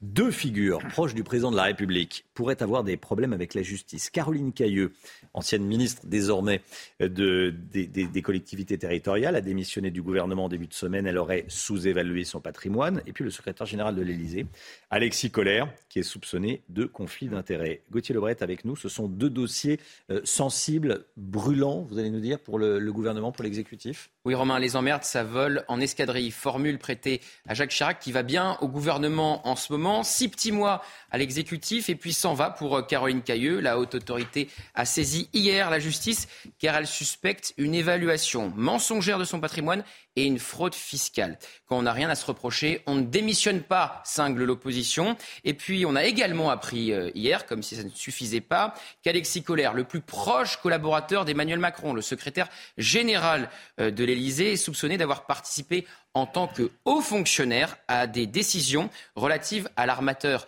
MSC lié à sa famille, selon les premiers éléments de son interrogatoire qui ont fuité dans la presse. Et puis, comme si ça ne suffisait pas, une nouvelle fois, plusieurs ministres se contredisent ces derniers temps dans les médias, Gabriel Attal et Clément Beaune, sur la mise sous tutelle de Paris et sur la priorité à donner ou non aux Français qui bossent, mais aussi Olivier Véran et euh, Bruno Le Maire sur le recours trop fréquent au cabinet de conseil. Elisabeth Borne va devoir siffler la fin de la récréation. Le mieux quand on n'est pas d'accord, c'est de se le dire en privé. Confidence d'un membre de Matignon dans les colonnes du Figaro. Et voilà, le linge sale. Hein. Le linge sale, on le lave en privé, pas dans les médias euh, interposés, effectivement. Merci Gauthier. Les premières affiches des huitièmes de finale de la Coupe du Monde de foot sont connues. On voit ça avec Guillaume Filleul tout de suite. Regardez votre programme avec Sector, montre connectée pour hommes. Sector, no limits. Les premières affiches des huitièmes de finale de la Coupe du Monde, c'est Pays-Bas, États-Unis et Angleterre, Sénégal, Guillaume. Hein. c'est tout à fait ça, Romain. Pays-Bas, États-Unis et Angleterre, Sénégal, les deux premières affiches de ces huitièmes de finale de cette Coupe du Monde au Qatar. Les Anglais ont décroché leur qualification euh, hier soir après leur large victoire contre le Pays de Galles, alors que le Sénégal a lui validé son billet en venant à bout de l'Équateur de buts à 1. De leur côté, les Pays-Bas ont dominé le Qatar, qui quitte son mondial avec zéro point. C'est tout simplement euh, historique. Tandis que les États-Unis ont battu l'Iran un but à zéro. Deux autres huitièmes de finale seront connus ce soir. Celui qu'on attend, c'est évidemment le huitième de finale de l'équipe de France. Hein. Oui, si les Bleus jouent. Quelle affiche Si les Bleus jouent aujourd'hui à 16h contre la Tunisie, ce n'est qu'aux alentours de 22h qu'on connaîtra euh, l'identité de l'adversaire des Bleus en huitième de finale. Pourquoi? Parce qu'il faudra attendre la fin des matchs du groupe C, car c'est dans ce groupe que se trouve le futur adversaire. Et avant les dernières rencontres de ce fameux groupe C, tout reste à faire entre la Pologne, l'Argentine, l'Arabie saoudite et le Mexique qui peuvent encore tous prétendre se qualifier et donc croiser la route des Bleus en huitième de finale. Est-ce qu'on sait au moins aujourd'hui quand joueront euh, les Bleus Alors, ces huitièmes? Il y a deux possibilités. Sortez aux agendas et notez bien. Soit l'équipe de France termine à la première place de son groupe et elle affronte le deuxième du groupe C dimanche à 16h. Soit les Bleus finissent à la deuxième place et ils affronteront le premier du groupe C samedi soir à 20h. Dimanche à 16h, en cas de bonne nouvelle, ils sont premiers du groupe. Dimanche à 16h. Samedi soir à 20h, si on est euh, deuxième. Merci beaucoup. Merci Guillaume, Guillaume Filleul. Voilà, et puis notez-le, hein, euh, à titre informatif, si vous voulez regarder les matchs, vous allez sur euh, la plateforme MyCanal et ensuite vous allez sur BIN ou sur TF1. Voilà, c'est pratique, c'est simple, on se le dit. Vous avez regardé votre programme avec Sector, montre connectée pour hommes. Sector, no limits. Emmanuel Macron vient d'arriver à Washington. Le dossier brûlant, il y en a deux en réalité. L'économie, on en a parlé. L'autre dossier brûlant, c'est bien sûr l'Ukraine. Et on a besoin des, des précisions, de l'expertise du général Clermont qui sera en direct avec nous dans un instant. Bonjour mon général et à tout de suite. Bonjour. C'est News, il est 7h12. On est en direct avec le général Bruno Clermont. Bonjour mon général. Merci d'être avec nous. Merci d'être avec nous. Emmanuel Macron vient d'arriver à, Washington. Euh, le dossier brûlant, c'est bien entendu euh, l'Ukraine. Quels sont les enjeux de la rencontre euh, Biden-Macron Général Clermont, on se dirige vers une solution négociée de paix. c'est ce dont il va être question ou c'est trop tôt? Et est-ce qu'on peut dire que d'une manière générale, les lignes commencent à bouger? Écoutez, ce qui est certain, c'est que l'Ukraine est, un des, enjeux qui va être discuté entre les deux présidents. Euh, il est évidemment bien trop tôt pour parler de négociations, mais euh, la question qui se pose aux dirigeants, ce sont euh, les conséquences de la guerre sur l'économie mondiale. Et on voit qu'elles sont très sévères, et c'est une des raisons d'ailleurs pour laquelle les Américains sont en train de booster leur économie en mettant en place des mesures de protectorat qui sont extrêmement défavorables aux Européens. Donc guerre, la guerre en Ukraine, ses conséquences et les réactions économiques, ce sont deux sujets qui sont liés et ça sera l'essentiel des discussions entre le président américain et le président Macron qui finalement va parler au nom de l'Union européenne parce que l'Union européenne, euh, sa voix, on a quand même du mal à l'entendre euh, ces dernières semaines. Parmi les, enjeux, vous le disiez, hein, il y a les enjeux économiques. Tout est lié, bien sûr. Euh, on le voyait avec Lomi Guillot dans le journal de, 6h30. Le, le, prix du gaz américain est vendu cinq fois moins cher aux États-Unis euh, qu'en Europe. C'est-à-dire que les Américains nous le facturent cinq fois plus cher que, que chez eux. C'est un sujet et tout est lié, bien sûr. Euh, Général Clermont, le ministre de la Défense ukrainien, Alexis Reznikov a remercié la France pour la livraison d'un des deux LRU. LRU, lance-roquettes unitaire, euh, dont on voit une, photo, on voit le, tweet du ministre de la Défense ukrainien. Euh, qu'est-ce que c'est exactement qu'un LRU À quoi ça sert? D'abord, peut-être Romain rappeler que c'est un geste euh, important. parce que ce, type d'équipement est attendu par les Ukrainiens depuis de, de longue date. Il avait été déjà livré par les Américains, les Britanniques et les Allemands, et les Français sont finalement les derniers à le livrer. Ils le livrent en dernier parce qu'on en a très peu. On en a une dizaine en service dans l'armée française, on va en livrer deux. Euh, il nous en reste donc toujours pas beaucoup. Euh, donc de quoi s'agit-il? En fait, on les appelle lance-roquettes unitaires, abusivement. Ce sont des lance-roquettes multiples euh, équivalents aux, HIMARS qu'ont livré les Américains, qui sont extrêmement puissants, extrêmement précis, qui peuvent frapper une cible à plus de 80 km avec quelques mètres de précision et qui sont extrêmement importants dans cette bataille. Et vous le voyez, ils sont montés sur des véhicules à chenilles, des Bradley 270, qui leur permettent de, de franchir des obstacles, euh, d'évoluer dans des conditions de terrain très difficiles, ce qui n'est pas le cas, par exemple, des, canons César, pardon, qui, eux, sont montés sur des véhicules à roues. Donc, euh, des engins performants, tactiques, essentiels, qui marquent la bonne volonté de la France d'accompagner euh, l'Ukraine dans sa guerre contre l'invasion russe. Mon général, est-ce que la France va envoyer d'autres armes? Qu'est-ce qu'on en sait aujourd'hui? Alors, on sait qu'il y a, d'autres armes qui, qui, vont arriver. Le ministre les a annoncées, en particulier de systèmes de défense antiaérienne Crotal nouvelle génération, euh, dont les Ukrainiens n'ont pas encore annoncé l'arrivée. Là, je pense que la formation des opérateurs qui va s'effectuer en France est un petit peu plus longue. Euh, ce sont euh, les, artilleurs qui mettent en, ukrainiens qui mettent en œuvre les, lance-roquettes unitaires ont également été formés en France, donc ça prend du temps. Donc ces systèmes arriveront et quand ils arriveront, à ce moment-là, ce sont les Ukrainiens qui l'annoncera. C'est le protocole mis en place avec la plupart des pays. Général Bruno Clermont avec nous ce matin. Merci mon général de nous avoir apporté votre expertise sur ces toutes dernières informations concernant euh, l'Ukraine et cette euh, rencontre Biden-Macron. Il va y avoir un, dîner d'État, il va y avoir le faste, il va y avoir les décorations de Noël à la Maison Blanche. Tout ça va être fort sympathique, des grands sourires, des accolades, des serrages de main. Euh, mais en réalité, ça va négocier très serré sur l'Ukraine et sur l'économie. Allez, il est 7h17. Bon réveil à tous. Le point info, Chana Lousteau. Pouvoir résilier de manière unilatérale le bail d'un locataire en cas d'impayé. C'est une mesure adoptée hier soir par l'Assemblée nationale. L'objectif est d'accélérer les procédures judiciaires dans les litiges locatifs. En clair, une clause sera dorénavant systématique dans les contrats de bail pour protéger les propriétaires. Plus de six ans après les attentats de Bruxelles, le procès s'ouvre aujourd'hui. Neuf accusés, dont Salah Abdeslam, vont faire face à un millier de parties civiles. Les faits remontent au 22 mars 2016. Trois djihadistes s'étaient fait exploser à l'aéroport de Bruxelles et dans une station de métro, faisant 32 morts et plusieurs centaines de blessés. Et puis en Chine, le principal organe de sécurité chinois appelle, je cite, à la répression des forces hostiles. Une déclaration qui fait suite aux manifestations d'ampleur contre la politique zéro Covid. La présence policière dans les rues empêche pour le moment tout nouveau rassemblement, mais il y a quand même eu des affrontements avec les forces de l'ordre, comme vous le voyez sur ces images de la nuit prises dans la ville de Jinan. L'économie, tout de suite avec Lomique Guillon, on va parler augmentation de salaire. Regardez votre programme avec Samsonite Proxys. Légère, résistante, durable. Une nouvelle génération de bagages.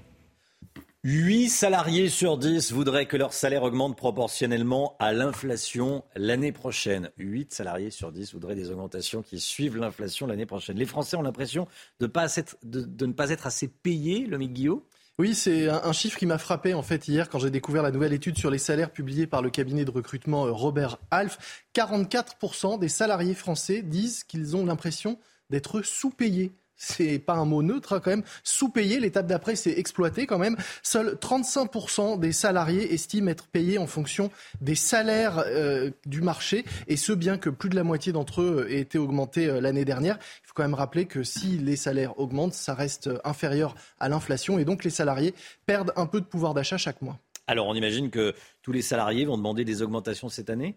Oui, presque. Ils sont 64% à dire qu'ils vont demander une augmentation en 2023 et 54% vont profiter de leur entretien annuel pour faire leur demande. C'est en ce moment euh, les entretiens annuels. Si vous en passez un, je vais vous donner quelques arguments à utiliser. C'est ceux que les salariés mettent en avant. Alors le premier, c'est le contexte économique, hein, l'inflation. La situation est dure, euh, augmentez-moi. Le deuxième argument, eh bien, c'est l'ancienneté dans l'entreprise. Ça fait longtemps que je suis là, j'ai pas été augmenté. Ne m'oubliez pas cette année. Et puis le troisième, c'est les résultats obtenus. Euh, j'ai rapporté tant à l'entreprise. Vous pouvez m'augmenter. Enfin, un salarié sur cinq compte faire un peu de chantage cette année en faisant valoir des propositions reçues de la part d'autres euh, employeurs. Euh, en gros, augmentez-moi sinon je pars. Hmm. Est-ce qu'ils ont des chances d'obtenir satisfaction avec vos arguments? Alors sur ce dernier point, ça peut marcher car le marché de l'emploi est tendu, mais c'est quand même un risque. Hein. Hmm. Augmentez-moi sinon je pars. On peut vous dire, bah allez-y. La porte est là. Et en revanche, il y a d'autres points sur lesquels non, ils n'auront pas satisfaction. 8 euh, salariés sur 10 aimeraient que leur employeur indexe les salariés sur l'inflation. C'est une demande forte en ce moment, mais seuls 20 des entreprises euh, se disent prêtes à faire cela. On peut aussi rappeler que la Belgique est le seul pays, euh, un des seuls pays encore où les salaires sont indexés sur l'inflation. Ailleurs, c'est terminé. En revanche, il y a un terrain sur lequel salariés et employeurs peuvent peut-être s'entendre, c'est celui des primes. 71% des salariés comptent en demander une et 40% des employeurs seraient prêts à en verser. Et puis il y a ce qui n'est pas le salaire, tous les avantages à côté qu'on peut essayer de négocier. Les salariés disent qu'ils voudraient, par exemple, qu'ils seraient pour la semaine de 4 jours payés au même prix. Ça, évidemment, on peut être nombreux à, avoir envie de cela. Mais après, il ne faut pas non plus espérer tout avoir, sinon ça s'appelle plus un entretien annuel, mais une lettre au Père Noël. C'était votre programme avec Samsonite Proxys. Légère, résistante, durable. Une nouvelle génération de bagages. 7h21, restez même avec nous dans un instant avec Pierre Chasseret de 40 millions d'automobilistes. On va parler des radars de covoiturage. Un radar de covoiturage qui viendra bientôt sanctionner ceux qui roulent seuls dans leur voiture. Un nouveau radar. Attention, tous les détails avec Pierre dans un instant. Bon réveil à tous, à tout de suite. Rendez-vous avec Pascal Pro dans l'heure des pros, du lundi au vendredi de 9h à 10h30.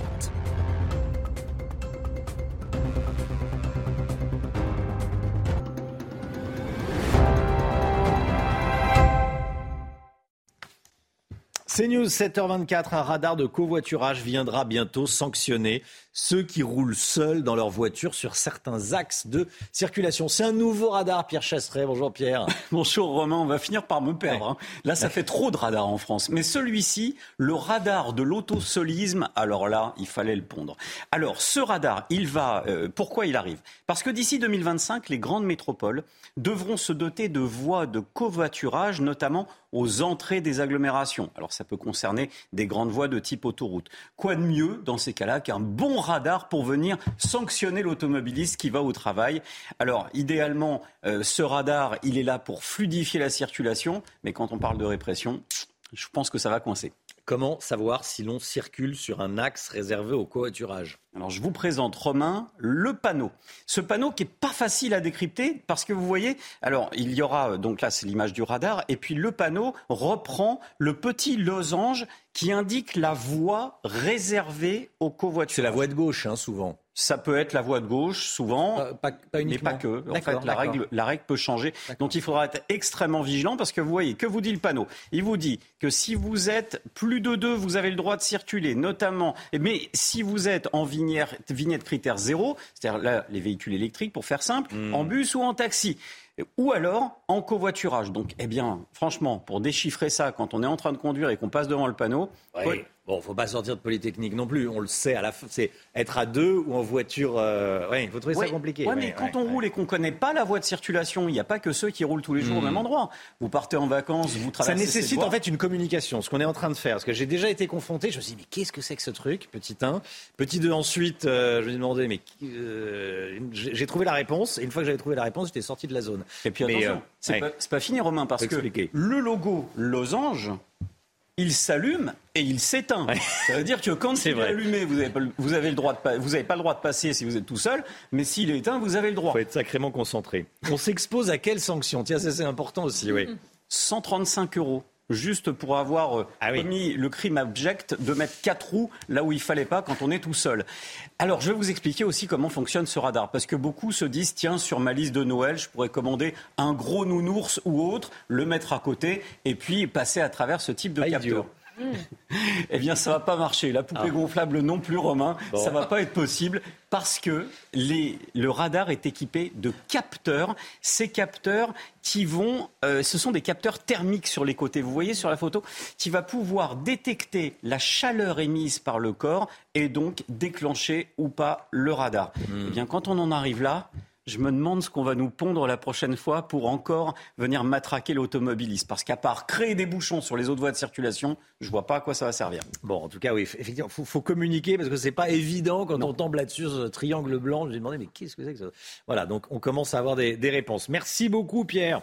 6 heures, euh, il est 7h30, bientôt 7h30. Dans un instant, un nouveau journal. Vous vous souvenez de cette vieille dame agressée par euh, trois adolescents qui l'avaient lâchement euh, frappée par derrière Euh, Elle s'appelle Angèle. Les trois ados vont passer euh, devant le tribunal aujourd'hui. Et Angèle témoigne dans la matinale de CNews. C'est dans un instant, juste après la météo d'Alexandra Blanc. Et hop, France par brise. En cas de bris de glace, du coup, vous êtes à l'heure pour la météo avec France par brise et son prêt de véhicule. La météo avec vous, Alexandra Blanc. Euh, météo avec un, un temps calme aujourd'hui, avant le retour du froid prévu demain. hein. Oui, ça y est, demain ce sera le premier jour de l'hiver météorologique et les conséquences, conséquences, les températures vont dégringoler. Températures beaucoup plus hivernales prévues à partir de demain. Dans le sud, on conserve de bonnes conditions comme à la Seine-sur-Mer et puis sur les régions du nord, on retrouve toujours un temps assez brumeux, assez nuageux. On aura exactement la même configuration aujourd'hui. Alors ce matin, beaucoup de nuages, un temps très brumeux, notamment entre le sud-ouest, le nord ou encore en allant euh, vers le nord-est. On aura également quelques petits flocons de neige sur, les, sur le massif central uniquement, puisque sur les Alpes du Sud ou encore au pied des Pyrénées, on va retrouver un temps sec et ensoleillé. Vous aurez toujours un petit peu de vent en basse vallée du Rhône. Dans l'après-midi, eh bien très peu d'évolution. Nuages sur le nord, soleil dans le sud. Quelques nuages vont néanmoins persister le long de la Garonne avec un temps assez brumeux, mais plein soleil dans le sud. Côté température, c'est un petit peu plus frais ce matin. Couvrez-vous 0 degré en moyenne pour nos amis toulousains. Un petit degré du côté de Limoges ou encore 5 degrés à Dijon grâce aux nuages. Et dans l'après-midi, eh bien les températures restent un petit peu plus fraîches avec 8 à 9 degrés en moyenne sur le nord. Vous aurez 11 degrés pour le Pays Basque et seulement 7 degrés à Grenoble ou encore à Clermont-Ferrand. La suite du programme, dégringolade des températures prévues pour les journées de jeudi, de vendredi, mais également de samedi avec le retour de la bise, flux d'est. Et donc, conséquence, les températures vont retrouver des niveaux conformes au normal de saison et même passer un petit peu en dessous. Regardez, vendredi après-midi, seulement 4 à 6 degrés en moyenne sur les régions du nord. Il faudra donc se couvrir pour la fin de semaine. Et hop, France par brise. Malgré votre bris de glace, du coup, vous étiez à l'heure pour la météo avec France par brise et son prêt de véhicule. C'est News, il est 7h30. Merci d'être avec nous à la une ce matin. Le procès aujourd'hui des trois ados qui avaient lâchement agressé une vieille dame. Vous vous en souvenez bien sûr à Cannes. Cette vieille dame se prénomme Angèle. Elle témoigne ce matin sur CNews. Un chauffeur de car scolaire licencié car il arrêtait son car devant les domiciles de chaque enfant par mesure de sécurité. Bah oui, euh, la nuit c'est dangereux de, de marcher dans le noir. Ça n'a pas plu à sa direction, qu'il a donc licencié, mais ce chauffeur de car est soutenu par les parents. On vous raconte cette histoire. On se dirige vers des coupures d'électricité en janvier. Si les températures sont très froides, on a les horaires des périodes de délestage prévues en cas de problème. Tous les détails avec Michel Chevalet. A tout de suite, Michel. France-Tunisie, c'est aujourd'hui. Didier Deschamps a brouillé les pistes hier sur la composition des Bleus. Guillaume Filleul avec nous pour nous éclairer. A tout de suite, Guillaume. Comme tous les mercredis, la chronique culture, nous parlerons dans un instant d'un ballet légendaire, le lac des cygnes. Chloé Ronchin avec nous. A tout de suite, Chloé. Les trois adolescents qui avaient donc lâchement agressé une grand-mère à Cannes comparaissent aujourd'hui devant le tribunal pour enfants de grâce. On se souvient tous de ces images. On vous les avait montrées. C'était en août dernier, Chana. Hein. Les trois délinquants avaient violemment frappé leur victime à la tête par derrière et lui avaient volé son sac à main. On est allé prendre des nouvelles d'Angèle, encore très marquée physiquement et psychologiquement par cette agression. Stéphanie Rouquet. Depuis trois mois, elle ne sort quasiment plus de son appartement.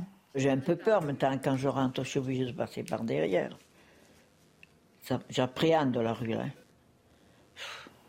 Le 29 août dernier, vers midi, Angèle, âgée de 89 ans, revenait de faire ses courses. Trois adolescents la suivaient. Arrivés devant sa résidence, ils l'ont violemment agressée. Mais moi, je les ai même, j'aurais bien voulu les voir tous les trois, mais je les ai pas vus. Moi, je suis une grand-mère. S'attaquer à moi, c'est quand même méchant. hein. Des fois, ça m'angoisse, ça me donne envie de pleurer. Me faire ça à moi, qu'est-ce que je leur ai fait, moi, rien. Oui, parce qu'ils auraient pu me tuer, puis moi, ben, j'aurais pu mes enfants, mes petits-enfants. Angèle a été hospitalisée pendant huit jours pour une hémorragie cérébrale, plusieurs fractures du visage et de multiples contusions. Elle souffre toujours de séquelles. Les trois adolescents, âgés de 14 et 15 ans, interpellés rapidement après les faits, sont convoqués aujourd'hui devant le tribunal pour enfants de grâce pour une audience d'examen de la culpabilité. Emmanuel Macron est arrivé cette nuit à, Washington pour une visite d'État. Le couple Macron va dîner avec le couple Biden ce soir au restaurant à Washington avant le dîner d'État.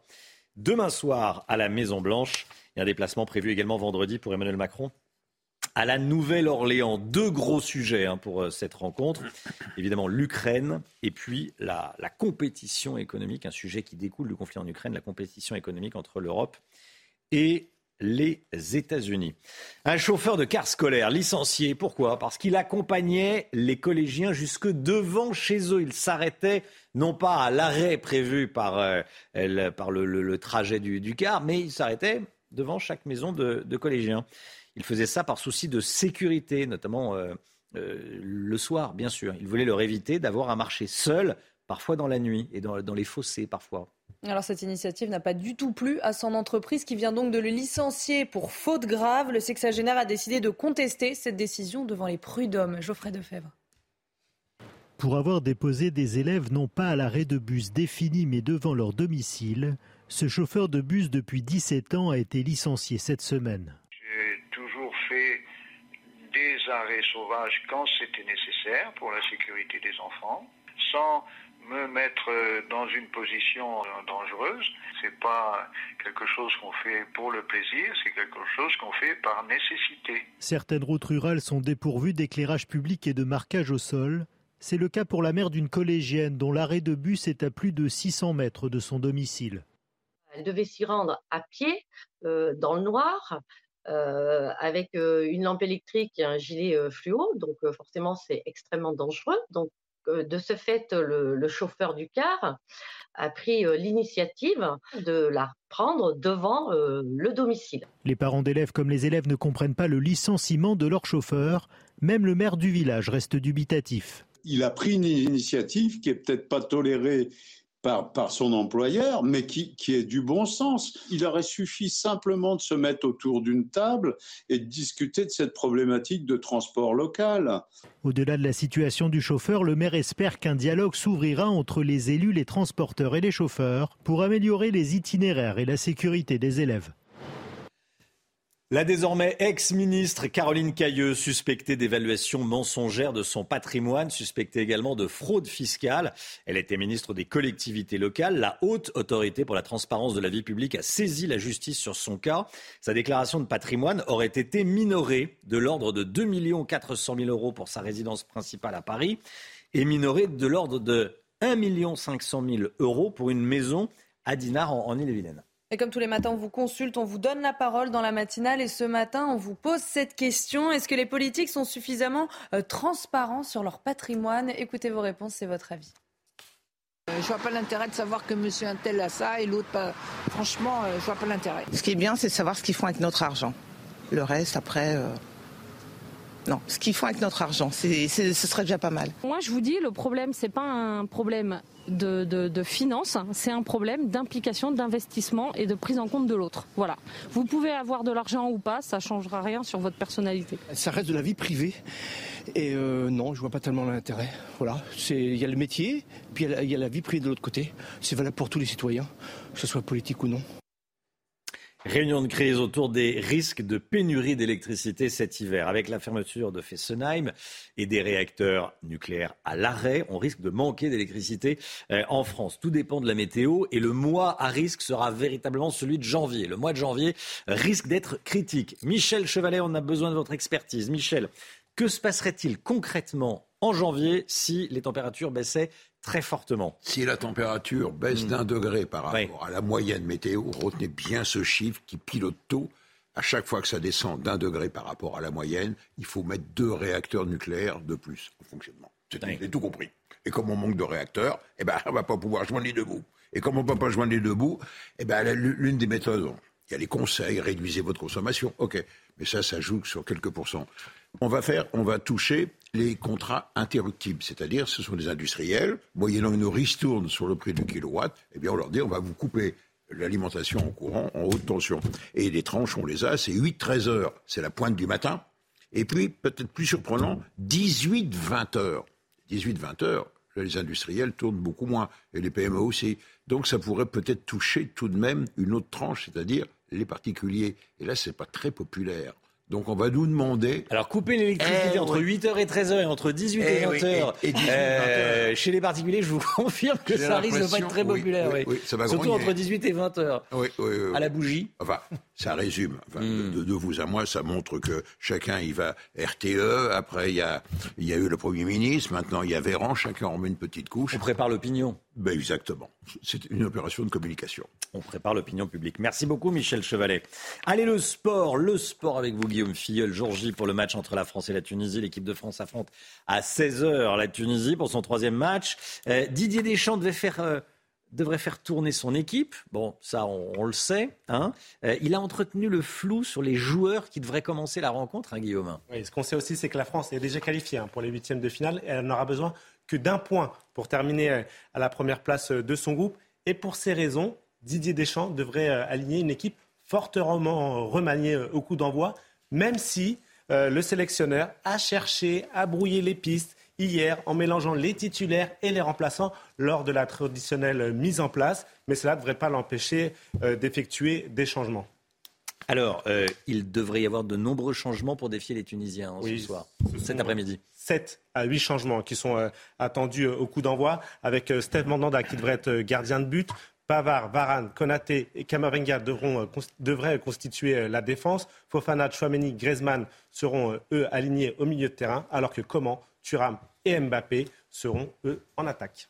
Guillaume Filleul. Merci beaucoup Guillaume. Restez bien avec nous. Juste après la petite pause, une vente immobilière sur 10 est annulée actuellement à cause d'un refus de prêt. 10% de ventes annulées après un refus de prêt. C'est beaucoup. On en parle dans un instant avec le Guillaume. A tout de suite.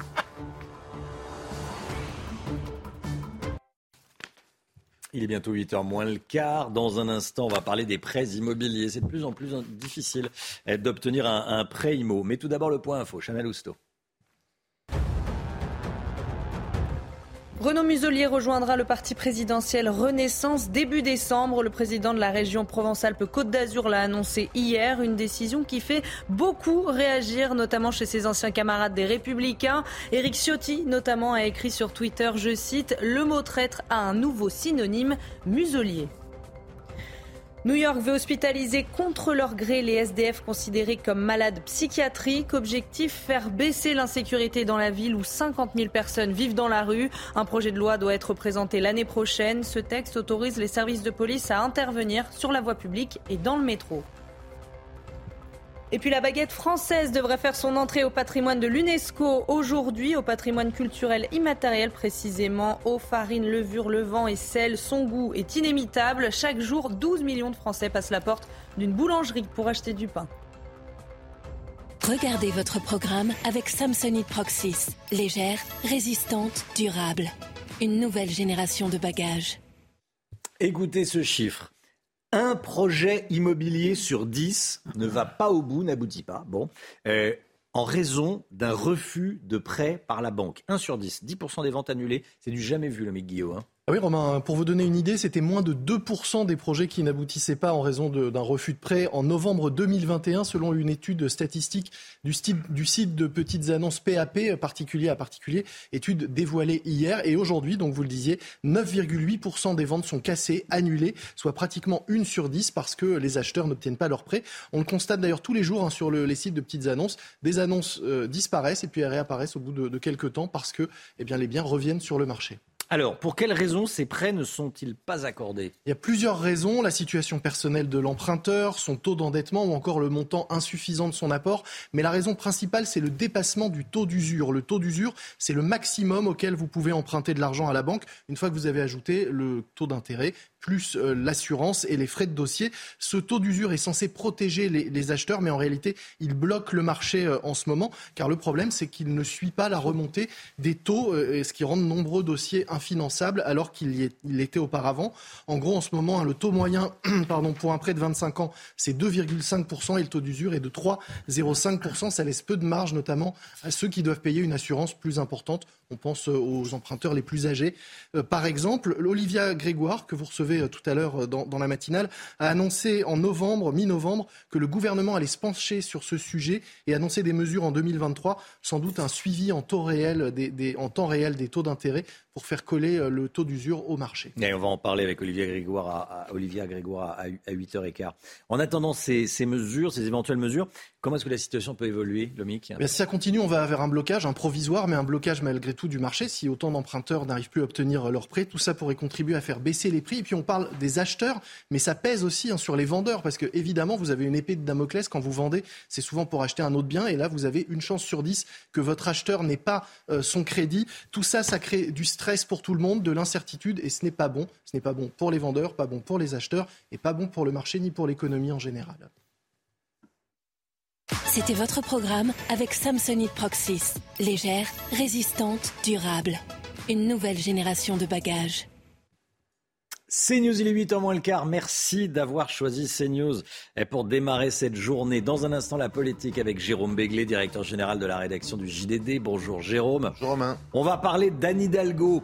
Euh, il y a de plus en plus de critiques sur la gestion par Anne Hidalgo de la, ville de Paris. C'est de plus en plus compliqué. Il y a des candidats qui euh, commencent à sortir du bois pour la remplacer. C'est normal, c'est le jeu politique. Les informations de Jérôme dans un instant. À tout de suite. Bon réveil à tous.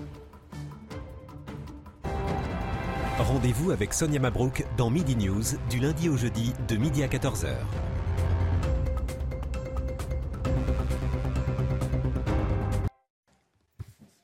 C'est News, il est 8h10. Merci d'être avec nous. 7h50, Jérôme Béglé pour l'édito politique. Pas un jour sans que la gestion de la mairie de Paris et sans que la gestion de la maire de Paris, plus précisément encore, Anne Hidalgo, ne soit critiquée. Dette, près de 8 milliards d'euros. Circulation, bon, on a tout dit. Euh, travaux, insécurité, tout semble aller de travers dans la capitale. Qu'est-ce qui se passe dans, Paris, Jérôme Béglé? Ben, Il se passe qu'Anne Hidalgo a joué et a perdu. Réélue maire de Paris en juillet 2020, elle a affirmé qu'elle n'avait pas d'ambition pour l'Élysée et qu'elle n'augmenterait pas les impôts. Deux mensonges qu'elle paye très cher.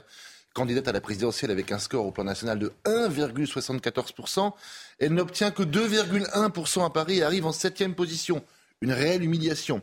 Et devant la dégradation spectaculaire des finances de la ville, la voilà qui augmente de 50% la taxe foncière une aubaine pour ses opposants de tout poil, qui évidemment se déchaînent contre elle. Et le pire est encore devant elle. La dette a doublé en 9 ans, à près de 8 milliards d'euros, soit 3 800 euros par habitant, par Parisien.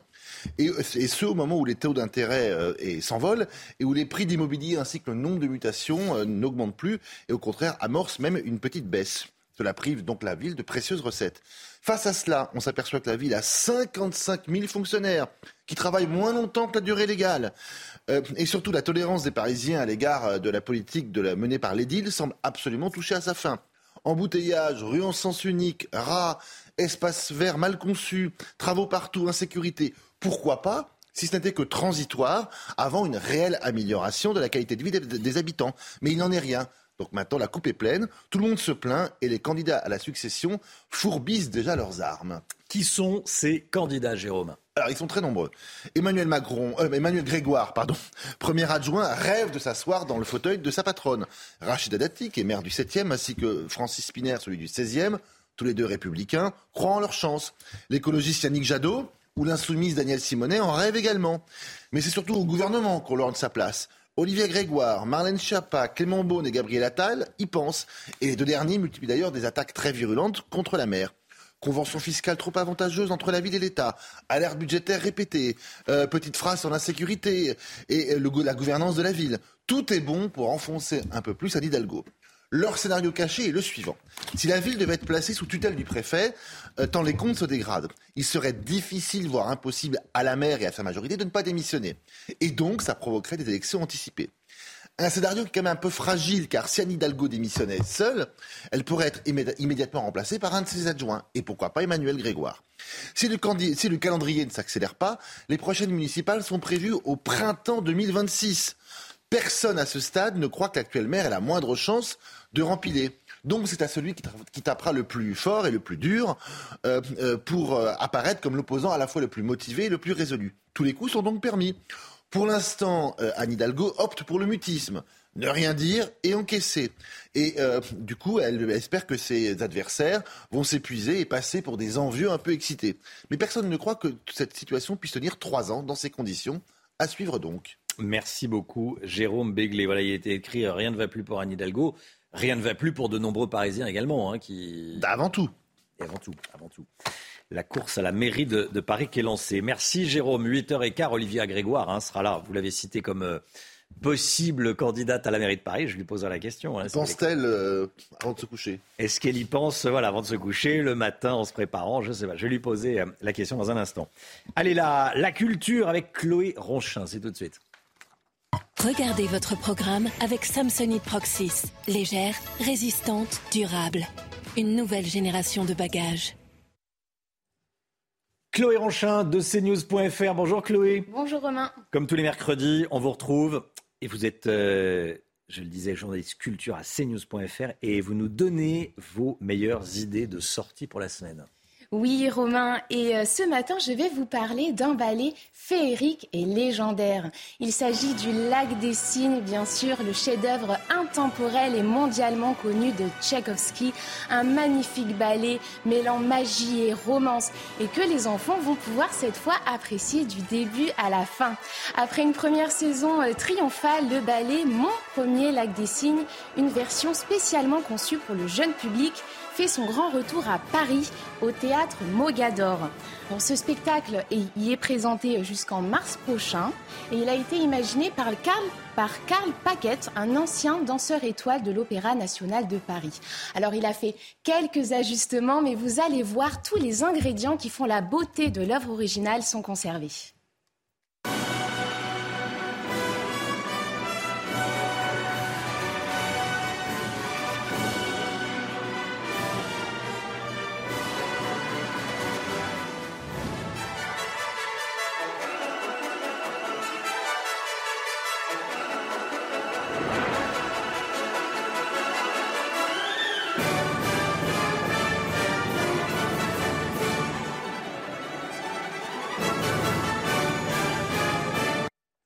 Magnifique. Euh, concrètement, en quoi il est adapté pour les enfants? Comment est-ce qu'on adapte le lac des cygnes pour les enfants?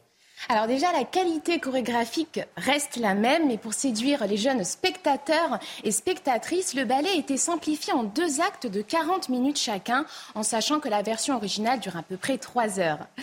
Euh, Ensuite, une voix off permet également euh, aux jeunes enfants de mieux comprendre la célèbre histoire d'amour entre Odette et le jeune prince. Et sachez que vous pourrez y emmener vos enfants ou petits-enfants en pleine journée. En bref, c'est le spectacle parfait pour s'offrir un peu de magie en famille pour les fêtes, mais aussi pour faire découvrir aux plus petits l'univers féerique des ballets classiques. C'est à Paris, au théâtre Mogador. Exactement, jusqu'en mars prochain. Merci beaucoup, Chloé. C'était votre programme avec Samsonite Proxys. Légère, résistante, durable. Une nouvelle génération de bagages.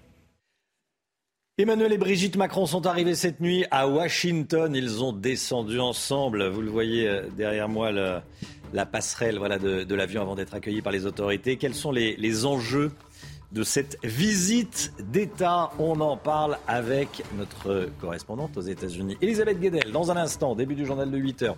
C'est euh, juste après la météo. Alexandra Blanc. Et hop, France par brise. En cas de bris de glace, du coup, vous êtes à l'heure pour la météo avec France par brise et son prêt de véhicule.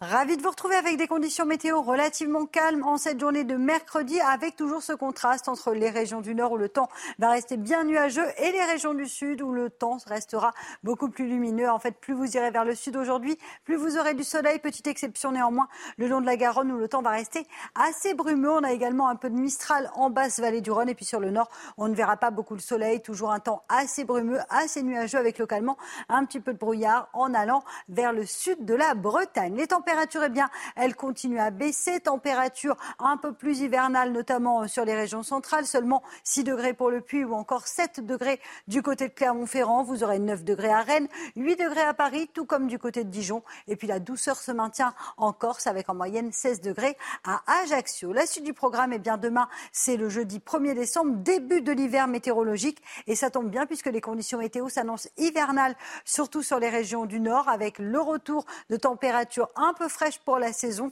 Vous aurez seulement euh, demain après-midi 7 degrés sur le nord et 10 degrés dans le sud, avec également beaucoup de grisailles, temps calme mais vraiment assez brumeux, assez nuageux. Bref, c'est l'hiver sur le nord. Dans le sud, on aura un temps plus lumineux avec le maintien du Mistral et de. Et puis vendredi, ce sera la journée la plus froide de la semaine. On en reparlera évidemment. Et hop, France par brise. Malgré votre bris de glace, du coup, vous étiez à l'heure pour la météo avec France par brise et son prêt de véhicule. Merci d'être avec nous sur CNews. À la une, Emmanuel Macron à Washington, tapis rouge pour le président de la République. Il va falloir euh, cependant négocier et de façon serrée sur deux sujets très sensibles. La guerre en Ukraine et un sujet qui en découle, la compétition économique entre l'Europe et les États-Unis. Les détails avec Elisabeth Guedel. La France a envoyé un système LRU de lance-roquettes en Ukraine. C'est l'équivalent des HIMARS américains. On en parle ce matin. On saura ce soir quel sera l'adversaire des Bleus en huitième de finale au mondial. Les Bleus qui affrontent la Tunisie à 16h. On ira sur place. Et puis, la presse britannique qui dit connaître le nom de l'acteur qui remplacera Daniel Craig dans le rôle de James Bond. On vous dévoile dans ce journal, à la fin de ce journal, le nom de celui qui est pressenti pour devenir le nouveau 007. Emmanuel Macron vient d'arriver à Washington pour une visite d'État. Le couple Macron va dîner avec le couple Biden à Washington ce soir avant le dîner d'État demain soir à la Maison Blanche. Il ira euh, ensuite à la Nouvelle-Orléans vendredi des deux gros enjeux pour cette visite, la guerre en Ukraine et les compétitions économiques entre l'Europe et les États-Unis. La première visite d'État d'Emmanuel Macron aux États-Unis, c'était avec Donald Trump. Aujourd'hui, l'ambiance risque d'être différente, comme nous l'explique Elisabeth Guedel depuis Washington. Comme il y a quatre ans, il y aura beaucoup de fastes, comme toutes les visites d'État organisées par la Maison-Blanche, mais l'ambiance est différente. En 2018, Emmanuel Macron était euh, ce jeune président français qui avait créé la surprise par son élection, qui intriguait les Américains. Aujourd'hui, les Américains le connaissent, Joe Biden lui parle souvent et les deux présidents affichent une volonté commune de renforcer les relations franco-américaines. À travers des partenariats dans le domaine spatial, de la transition énergétique, le nucléaire notamment, il y a plusieurs rendez-vous euh, prévus aujourd'hui par des marques d'amitié, comme euh, le dîner privé entre les deux couples présidentiels dans un restaurant de Washington. Et puis, il y a des sujets qui fâchent. Et là, ça sera abordé jeudi entre les cérémonies officielles, les 21 coups de canon dans les jardins de la Maison-Blanche le matin et le dîner d'État le soir. Eh bien, il y aura cette discussion bilatérale entre les deux présidents qui aborderont donc les points de friction. Les Américains reprochent aux Européens de ne pas assez soutenir l'Ukraine dans la guerre contre la Russie, euh, de ne pas être assez ferme vis-à-vis de la Chine. Et puis les Français, les Européens reprochent aux Américains eh bien, leur America First, hein, leur subvention à leurs industries qui pénalisent les entreprises européennes. Donc on verra si Emmanuel Macron arrive à obtenir quelques concessions de Joe Biden, un geste des États-Unis vis-à-vis de la France, leur plus vieil allié, une expression qu'on entendra souvent durant cette visite d'État. Voilà, il va y avoir des, serrages de mains, euh, des accolades, des décorations de, Noël euh, à, la, Maison Blanche, mais euh, les sujets vont être négociés de façon très, très serrée. 240 hein. migrants secourus en mer côté français ces dernières 24 heures dans la Manche. Ces migrants tentaient de traverser la Manche pour rejoindre l'Angleterre, Alors cette question ce matin, comment la France lutte contre l'immigration clandestine Dans le sud de la France, on a suivi la réserve opérationnelle à la frontière franco-italienne à Menton. Stéphanie Rouquet. Gare de Menton-Garavant, à 3 km de la frontière franco-italienne. Comme tous les matins depuis deux ans, ces policiers de la réserve opérationnelle se positionnent sur les quais ce sont des retraités de la police nationale qui ont entre 54 et 66 ans. Ce sont des anciens adjoints de sécurité. Il y avait besoin de renforcer le dispositif de lutte contre l'immigration clandestine. Tous les trains en provenance d'Italie sont inspectés. Les sanitaires, les locaux techniques. Les passagers sont tous contrôlés. Un passeport, il faut. C'est un passeport. passeport. passport, Allez, go, okay, come, come with us, please. Thank you. Dans ce train, dix personnes ont été interpellées des Afghans, des Tunisiens, des Érythréens et un Biélorusse. Moscou, Russie. Et là, c'est écrit. et ils ont barré, ils ont mis Minsk et Biélorusse. Ces personnes seront reconduites en Italie dans la journée. Depuis le 1er janvier, la police aux frontières de Menton a déjà signifié 30 000 refus d'entrée à des étrangers en situation irrégulière. La guerre en Ukraine à présent, Kiev annonce avoir reçu un lance-roquette unitaire français. Un sur les deux euh, qui vont être envoyés par la France. La France en a promis deux. Le premier a donc été livré. C'est le ministre de la Défense ukrainien euh, qui s'est félicité sur Twitter de cette arrivée. C'est un résultat visible de l'amitié entre Volodymyr Zelensky et Emmanuel Macron, écrit-il. Merci à Sébastien Lecornu, le merci au gouvernement et merci aux Français. Le général Clermont, consultant défense CNews, était en direct avec nous à 7 heures. Et pour lui, si la France a tardé à en livrer, c'est tout simplement parce qu'elle n'en a pas beaucoup. Écoutez. Les Français sont finalement les derniers à le livrer. Ils le livrent en dernier parce qu'on en a très peu. On en a une dizaine en service dans l'armée française. On va en livrer deux. Euh, il nous en reste donc toujours pas beaucoup. Euh, donc de quoi s'agit-il? En fait, on les appelle lance-roquettes unitaires, abusivement. Ce sont des lance-roquettes multiples euh, équivalents aux, HIMARS qu'ont livré les Américains, qui sont extrêmement puissants, extrêmement précis, qui peuvent frapper une cible à plus de 80 km avec quelques mètres de précision et qui sont extrêmement importants dans cette bataille. Et vous le voyez, ils sont montés sur des véhicules à chenilles, des Bradley 270, qui leur permettent de, de franchir des obstacles, euh, d'évoluer dans des conditions de terrain très difficiles, ce qui n'est pas le cas, par exemple, des, canons César, pardon, qui, eux, sont montés sur des véhicules à roues. Donc, euh, des engins performants, tactiques, essentiels, qui marquent la bonne volonté de la France d'accompagner euh, l'Ukraine dans sa guerre contre l'invasion russe. En général, est-ce que la France va envoyer d'autres armes? Qu'est-ce qu'on en sait aujourd'hui? Alors on sait, il y a, d'autres armes qui, qui, vont arriver, le ministre les a annoncées, en particulier de systèmes de défense antiaérienne Crotal nouvelle génération, euh, dont les Ukrainiens n'ont pas encore annoncé l'arrivée. Là, je pense que la formation des opérateurs qui va s'effectuer en France est un petit peu plus longue. Euh, ce sont euh, les, artilleurs qui mettent en, ukrainiens qui mettent en œuvre les, lance-roquettes unitaires ont également été formés en France, donc ça prend du temps. Donc ces systèmes arriveront et quand ils arriveront, à ce moment-là, ce sont les Ukrainiens qui l'annoncera. C'est le protocole mis en place avec la plupart des pays. Deux figures proches d'Emmanuel Macron pourraient avoir des problèmes avec la justice. Caroline Cailleux, euh, désormais ex-ministre des collectivités locales, qui a démissionné du gouvernement, elle aurait sous-évalué son patrimoine. Et puis le secrétaire général de l'Élysée, Alexis Collère, qui est soupçonné de conflit d'intérêts. Gauthier Lebret, service politique de, CNews. Ce sont deux dossiers brûlants, deux dossiers sensibles hein, pour le gouvernement. Oui, Romain, les emmerdes, ça vole en escadrille. Phrase prêtée à Jacques Chirac, qui s'applique bien au gouvernement ces derniers temps. Six petits mois au gouvernement, et puis s'en va pour euh, Caroline Cailleux. La haute autorité a saisi hier donc la justice, car elle suspecte une évaluation mensongère, vous l'avez dit, de son patrimoine, ainsi qu'une fraude fiscale.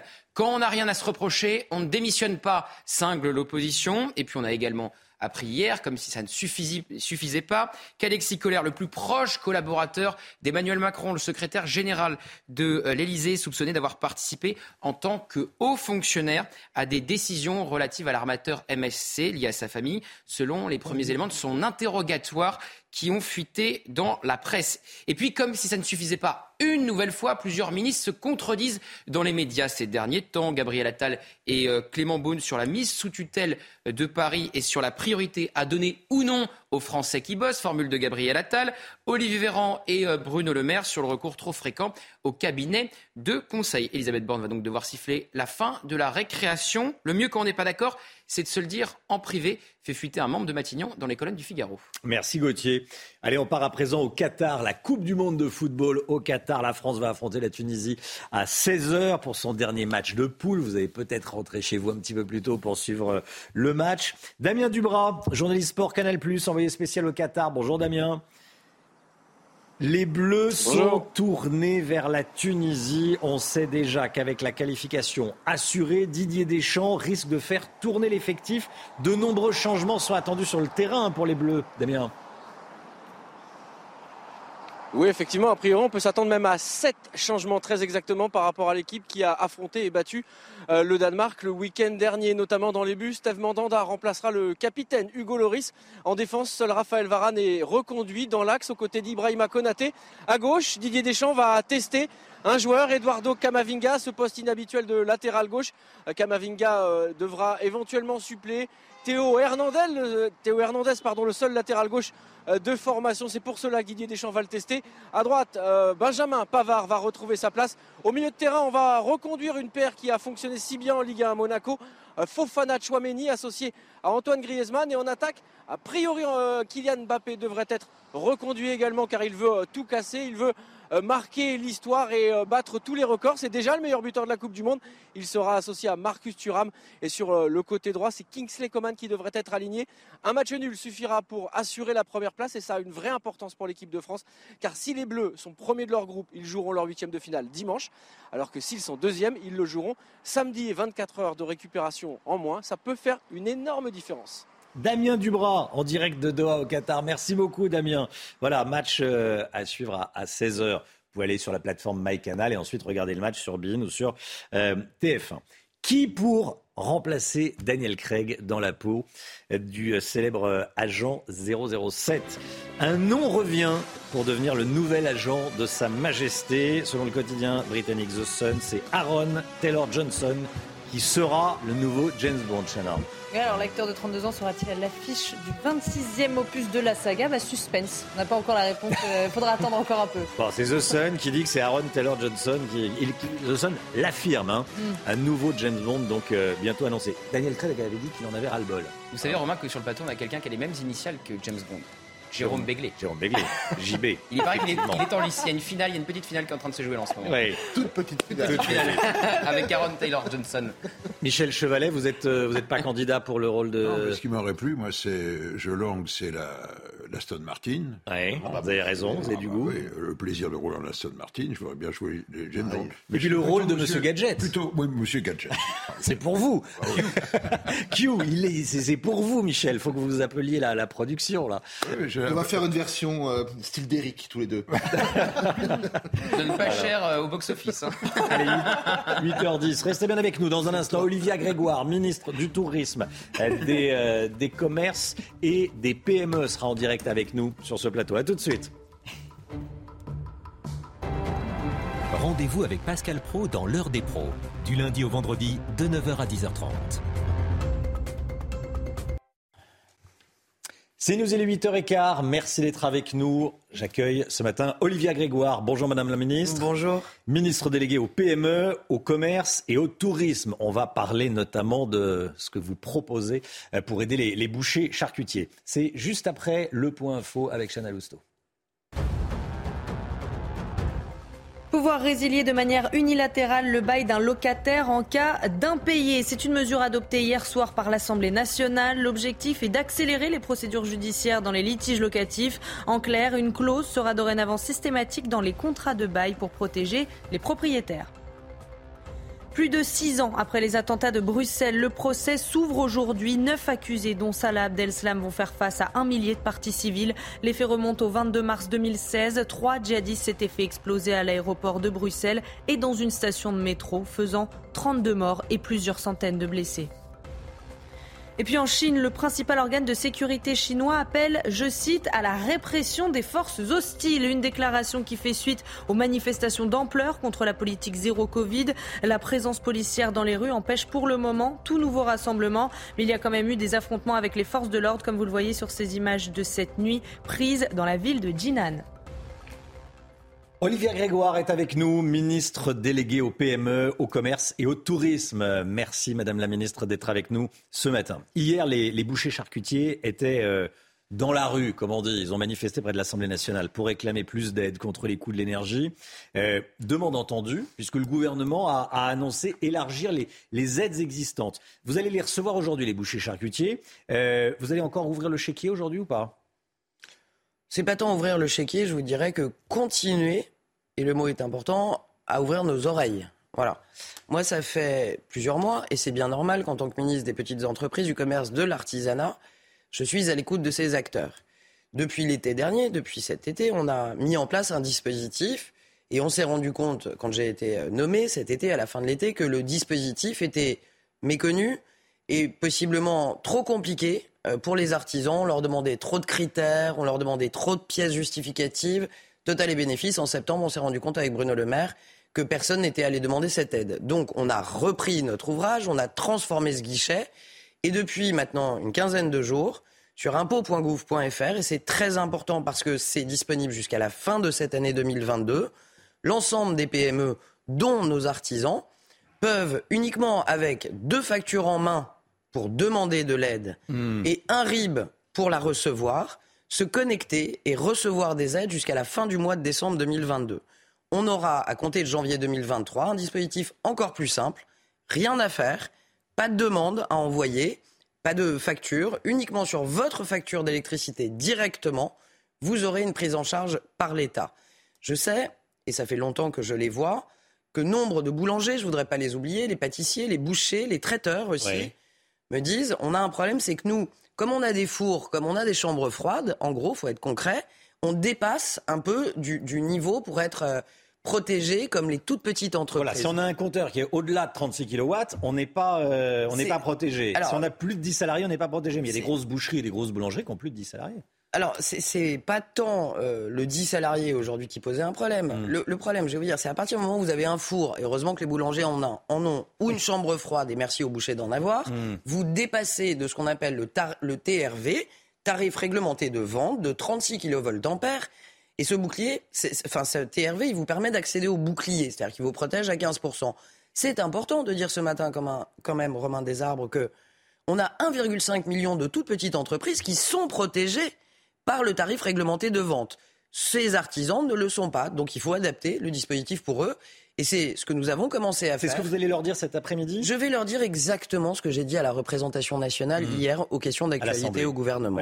Je leur ai dit, nous sommes ouverts avec Bruno Le Maire. Si les dispositifs ne fonctionnent pas, à les reprendre. La meilleure preuve, c'est qu'on l'a déjà fait. Mais avant de dire ça marche pas, est-ce que vous m'autorisez à dire essayons? Avant de dire j'ai le droit à rien, est-ce qu'on peut dire et demander aux parlementaires ce que je leur ai demandé, et notamment aux oppositions, d'aller voir sur impôt.gouv.fr, de faire ce que je fais tous les jours avec des factures en main plutôt que des exclamations euh, en plateau, voir ce à quoi on a droit.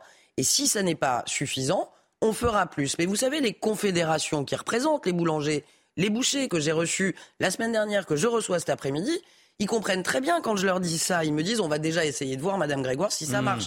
Et si ça marche pas, on va vous dire pourquoi et où ça marche pas. Mais il y avait le président de la fédération de, de boucherie sur ce plateau Bien sûr. euh, hier matin dans la matinale Mmh. CNews qui, qui, qui prenait son exemple. Il est bouché dans le Morbihan. Mmh. Il disait bah, moi j'ai plus de 10 salariés, euh, donc je suis euh, hors du cadre. Ça fait partie des, des sujets qu'on va regarder, mais je ne voudrais pas laisser entendre ce matin qu'à partir du moment Mmh. où vous, avez, vous êtes plus qu'une TPE, c'est-à-dire que vous avez plus que 10 salariés, vous n'êtes Oui. pas protégé. C'est pas vrai. Quand vous allez sur impôt.gouv.fr, on vous demande vos deux factures que vous voulez mettre en référence et votre RIB. On vous demande pas euh, si vous avez 10 Mmh. salariés. Ce guichet, il est pour les PME.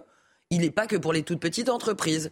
Là, on confond, et pardonnez-moi de préciser, on confond le tarif réglementé de vente qui s'adresse aux toutes petites jusqu'à 10 salariés et les aides que nous faisons. Et les, et vos Et les aides, elles et vont jusqu'à beaucoup plus de salariés. Des PME sont très inquiètes, ça je vous l'apprends pas, euh, partout en France. Euh, certaines sont même très très inquiètes. Risque, Ouais, mais- risque la fermeture Oui, mais... Non. Si, mais vous savez, j'ai beaucoup de respect pour vous, vous le savez. On, me- on me dit les PME sont très inquiètes partout en France.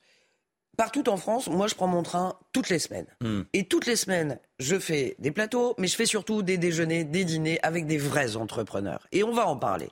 Et moi j'ai à cœur de dire à Paris, parce qu'à Paris parfois on voit les choses avec un peu de myopie. Ce qu'on me dit la semaine dernière à Brest, ce qu'on me dit la semaine d'avant à Marseille ou Bordeaux, bien sûr que c'est compliqué l'énergie, on me le dit. Bien sûr que c'est compliqué l'inflation des matières premières, on me le dit. Mais qu'est-ce qu'ils me disent aussi les entrepreneurs? Un, on a des carnets de commandes, on, on a de la commande, il y a de la croissance, il y a de la demande. Vous avez demandé à un artisan euh, récemment euh, combien de temps il fallait pour faire une baignoire chez vous, combien de temps il fallait pour poser une fenêtre? Il y a 6 Alors, à 9 mois précisément d'attente. non, mais par contre j'ai eu un, j'ai eu un producteur d'endives qui était presque en pleurs parce qu'il allait, euh, il allait, il allait peut-être fermer. Et sur les endiviers, ça fait Hmm. longtemps qu'on est sur le sujet avec Bruno Le Maire. On va les aider et Hmm. on va aider nos agriculteurs. On, on La y baignoire, travaille avec non, mais l'endive, oui. Non, mais ce que je veux dire, la Hmm. baignoire, c'est un- enfin, c'est pas important. Mais qu'est-ce qu'il dit l'artisan? Il dit j'ai un carnet de commandes qui est plein. Il me faut six mois aussi parce qu'il faut que j'attende mes matières premières. Et il me dit mon vrai problème, Madame Grégoire, ma vraie inquiétude, c'est pas tant ma croissance, mon carnet de commandes, c'est la main d'œuvre. Moi, j'ai besoin de gars pour fabriquer, j'ai besoin de gens pour vendre, et j'ai besoin qu'on me plante pas quand on signe un contrat et qu'on vienne travailler. Voilà ce qu'on me dit. Donc il y a ce qu'on dit de toute la France, il y a ce que vivent vraiment ces femmes et ces hommes dans les territoires. Et vous savez, quand on a eu le Covid, qu'on a eu les rideaux fermés, qu'on a vécu tous ensemble cette période terrible du Covid, ils sont pas, ils sont pas bêtes les gens. C'est pour ça que je m'engage pour eux. Qu'est-ce qu'ils ont vu? Ils ont vu que le gouvernement a sorti le fonds de solidarité en un mois, qu'il a fallu l'ajuster, on l'a ajusté. Les PGE, le chômage partiel, Hmm. on n'a jamais abandonné nos entreprises. On va pas commencer aujourd'hui. Olivia Grégoire, euh, ministre des PME notamment. Il n'y a pas un patron de PME. Alors, vous allez Il y en a des si- heureux, mais ils sont préoccupés. qui n'a pas de problème pour embaucher. Ça, vous y faisiez allusion. Ça, on est d'accord. Euh, vous, vous m'avez fait la transition. Vous y répondez avec la réforme de l'assurance chômage, euh, qui va réduire la durée d'indemnisation. Ça, c'est la réponse au problème d'embauche des, des patrons de PME. Une double réponse. Hmm. Déjà une réforme courageuse, encore une fois, beaucoup en parlent, personne ne l'ont faite. Une réforme courageuse portée par Olivier Dussopt sur l'assurance chômage. Quand on a un taux de chômage bas, qu'on a fait baisser de 12 et quelques à 7%, ce qui est le cas aujourd'hui, on a des tensions de recrutement. Et on a des pans entiers dans notre pays où il manque euh, des travailleurs. Mais il manque beaucoup de travailleurs. 200 000 travailleurs en manque dans l'hôtellerie, la restauration. J'étais hier au salon de service à la personne, ceux qui accompagnent nos, plus jeunes et nos plus âgés chez eux. 150 000 jobs à pourvoir. Donc là, il y a, un, ce que fait Olivier Dussopt, raccourcir le délai d'indemnisation quand l'économie va bien et qu'on a besoin de main-d'œuvre pour inciter au retour. Et en même temps, avoir le courage de faire ce qu'on va faire sur les métiers en tension et de dire, euh, voilà, sur certains métiers, dont l'hôtellerie, la restauration, dont le bâtiment, on a des travailleurs immigrés qui sont aujourd'hui, pour la plupart, en situation irrégulière et qui prennent ces jobs vacants. Et en début d'année prochaine, on présentera un projet de loi avec Gérald Darmanin et Olivier Dussopt pour qu'on puisse les garder pour travailler. Déjà, avant de parler du, du- du visa, euh, du, du visa euh, métier en, en tension, déjà, la réforme de l'assurance chômage, ça veut dire qu'il y a un vrai problème d'incitation? Ça veut dire que quand on réduit la durée de, de l'indemnisation de chômage, ben on, on- on accélère le retour de certains au, au travail. Je sais pas vous, mais moi, j'ai eu une période de chômage dans mon parcours. C'est important aussi, et je m'en rappelle très bien. Et Mhm. comme beaucoup de personnes, c'est humain. On a tendance à accélérer la recherche ou à la rendre plus puissante quand on voit que son- son- sa durée d'indemnisation, elle arrive à la fin. Donc c'est résolument humain et c'est une réforme qui n'est pas brutale. C'est pas une, un- une réduction de 50 ou 70% mais de 25 euh, de ce délai d'indemnisation. Encore une fois, quand l'économie va bien, Hmm. quand il y a des tensions sur le marché du travail. Si l'économie va mal et que le chômage repart, nous n'aurons plus les mêmes règles. Est-ce que aujourd'hui la différence entre revenu du travail et revenu de la solidarité nationale, la différence est assez importante? C'est un vrai sujet de société. Il y a les chiffres et il y a le ressenti. C'est le ressenti qui compte. Et toutes les semaines, quand je vais voir des entrepreneurs, quand je vais voir euh, des salariés, j'ai quand même ce sujet. Ils vous en parlent Ils m'en parlent. Donc moi, je suis quelqu'un d'honnête, de pragmatique. C'est un sujet. Et donc, il est important euh, de Mais renforcer vous les revenus sous-entendez du en disant ça que c'est pas vrai. Ah non, non, je sous-entends que... parlez de ressenti. Je sous-entends que c'est un ressenti juste, pour être Hmm. très clair, et que quand on travaille beaucoup, je pense aux indépendants que je vois beaucoup, dont j'ai aussi la charge, et que on se rend compte après 25 ans de boulot qu'on est très peu protégé, qu'on a peu accès au crédit pour s'acheter une maison ou un appartement. Bah, c'est vrai quand on voit des gens qui sont accompagnés pendant de longues années et qui sont plus fragiles, on peut se poser la question. Donc l'objectif, c'est pas de donner moins à ceux qui souffrent. Le- D'ailleurs, euh, c'est bien pour ça que le gouvernement a mis en place un bouclier tarifaire, accompagne les mesures de pouvoir d'achat. Vous avez lu les échos euh, hier, la France, on peut prendre tous les chiffres, est un pays qui a protégé le pouvoir d'achat, notamment Mmh. des plus fragiles. À il quel faut- prix? Mais un prix que nous assumons Mmh. et un prix que nous pouvions nous permettre un choix politique. pendant le Covid cher, oui. et qu'on ne peut plus forcément se permettre quand les taux d'intérêt ont augmenté comme Mmh. ils ont augmenté depuis le début de l'année. C'est vrai que l'argent n'a plus le même prix qu'en 2020. Il faut être lucide et le dire aux gens. Tout le monde va à sa banque et voit les taux d'intérêt. Ils sont en train de remonter. La France empruntait à zéro, la France emprunte à 2,8%. Et ça, c'est du réel. Les gens s'en rendent compte. Donc, il n'y a pas question de donner moins à ceux qui souffrent plus. On doit continuer à les accompagner. C'est ce que nous faisons. Mais il faut qu'on arrive à renforcer les revenus du travail par le salaire, je le dis clairement, par le salaire, en demandant aux entreprises d'augmenter les salaires, Mmh. ce que nous faisons, et le cas échéant, avec les primes, comme la prime Macron, qu'on regarde, et notamment les oppositions, avec un peu de dédain, un peu de mépris. Mais la prime Macron, pour 730 000 salariés de notre pays, c'est plus de 700 euros qui ont été distribués depuis le mois d'août, en 3-4 mois. Donc il y a aussi ces dispositifs pour payer plus. Sur la question du travail, une dernière question. Dans le projet de loi immigration qui est en préparation, il est question de créer un visa métier en tension. Euh, parmi les millions de demandeurs d'emploi euh, déjà en France, on ne peut pas trouver des, des, des- des personnes? Je suis pragmatique. Moi, j'ai été nommé en juillet. J'ai reçu au tout début l'UMI. C'était pas encore Thierry Marx, qui représente les restaurateurs, Les restaurateurs, le cafetiers, les syndicat, voilà. hôteliers. Le GNI, pareil. J'ai reçu la FNTP, Fédération nationale des travaux publics. J'ai reçu tous les acteurs euh, économiques. Ils vous disent, Madame la Ministre euh, Bah, quand on en arrive à avoir des pénuries, Romain Desarbres, de m'aider. 200 000 salariés, c'est pas un problème qui est né six mois avant que j'arrive. C'est pas Non. un problème qui est né même deux ans avant que j'arrive. C'est un problème de longue date, d'attractivité structurelle du secteur. Donc ça met du temps à être réparé, ce type euh, de politiques publiques qui n'ont pas été menées pendant des années. Hmm. Mais euh, j'entends aussi dire, bah, attendez, on a du monde déjà en France. Il n'y a peut-être pas besoin de faire venir des Mais gens, revenons- même pour faire la plonge. Si le métier est bien payé, euh, on peut, il Bah, peut y avoir des Français j'ai qui... aucun problème. Il y a d'ailleurs des postes à pourvoir de cuistots dans des campings, des campings. Par exemple, Mhm. à la Grande Motte, figurez-vous, on est à 3500 euros net. Ce qui est un beau salaire. Ce qui est un, plutôt un salaire correct quand même euh, Oui. pour, pour ce métier qui n'est pas désagréable en plus. Et ben cet été, au mois d'août, le patron du camping avait du mal à recruter. Donc la rémunération n'est pas le seul problème. Il y a un problème d'attractivité. Quelle mutuelle Quel avantage Quelle protection sociale? Est-ce que je peux voir mes enfants le soir? Il y a toutes ces questions qui arrivent aussi. Et je vais vous dire, très, de façon très lucide, Mhm. s'il n'y avait pas de sujet, il n'y aurait pas 200 000 emplois vacants dans la restauration et l'hôtellerie. Il n'y aurait pas 104 150 000 emplois vacants dans les services à la personne. Donc qu'est-ce qu'on fait? On Parce que c'est ça le sujet. On laisse nos restaurants fermés, comme certains me le disent toutes les semaines, parce que le jeudi ou le samedi n'ont pas de personnel. C'est ce qui est en train de se passer, où on essaye de trouver des solutions. En, en voyant qu'il y a une pénurie, bah, on fait les deux avec la réforme assurance chômage. On encourage à retourner bosser plus tôt, et en même temps, si on ne trouve pas euh, de travailleurs, on a la lucidité euh, d'essayer d'en régulariser quelques milliers pour pourvoir ces jobs.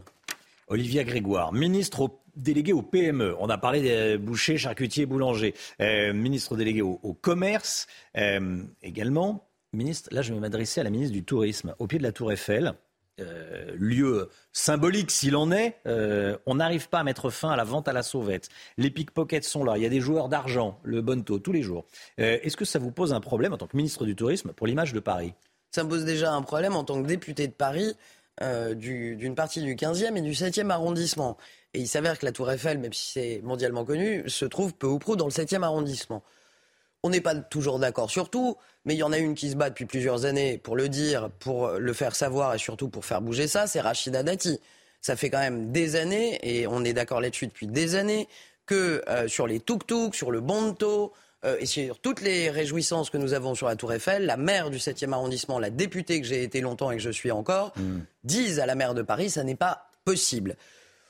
Que répond la maire de Paris quand la Oh. ministre du Tourisme Alors lui dit déjà, ça? on a commencé par nous expliquer qu'il fallait pas appeler les choses par leur nom. Euh, ce sont pas des rats, euh, Romain des arbres, ce sont des surmulots. Donc euh, euh, bien nommer les choses, pour paraphraser et transformer Albert Camus, semble être une solution. Mieux nommer les choses semblerait être la solution. Pour Madame Hidalgo, il n'en demeure pas moins qu'il y a encore des rats, et de plus en plus. Il faudrait... On l'a montré sur CNews Il avec cette très dame simplement- avait un dans sa manche.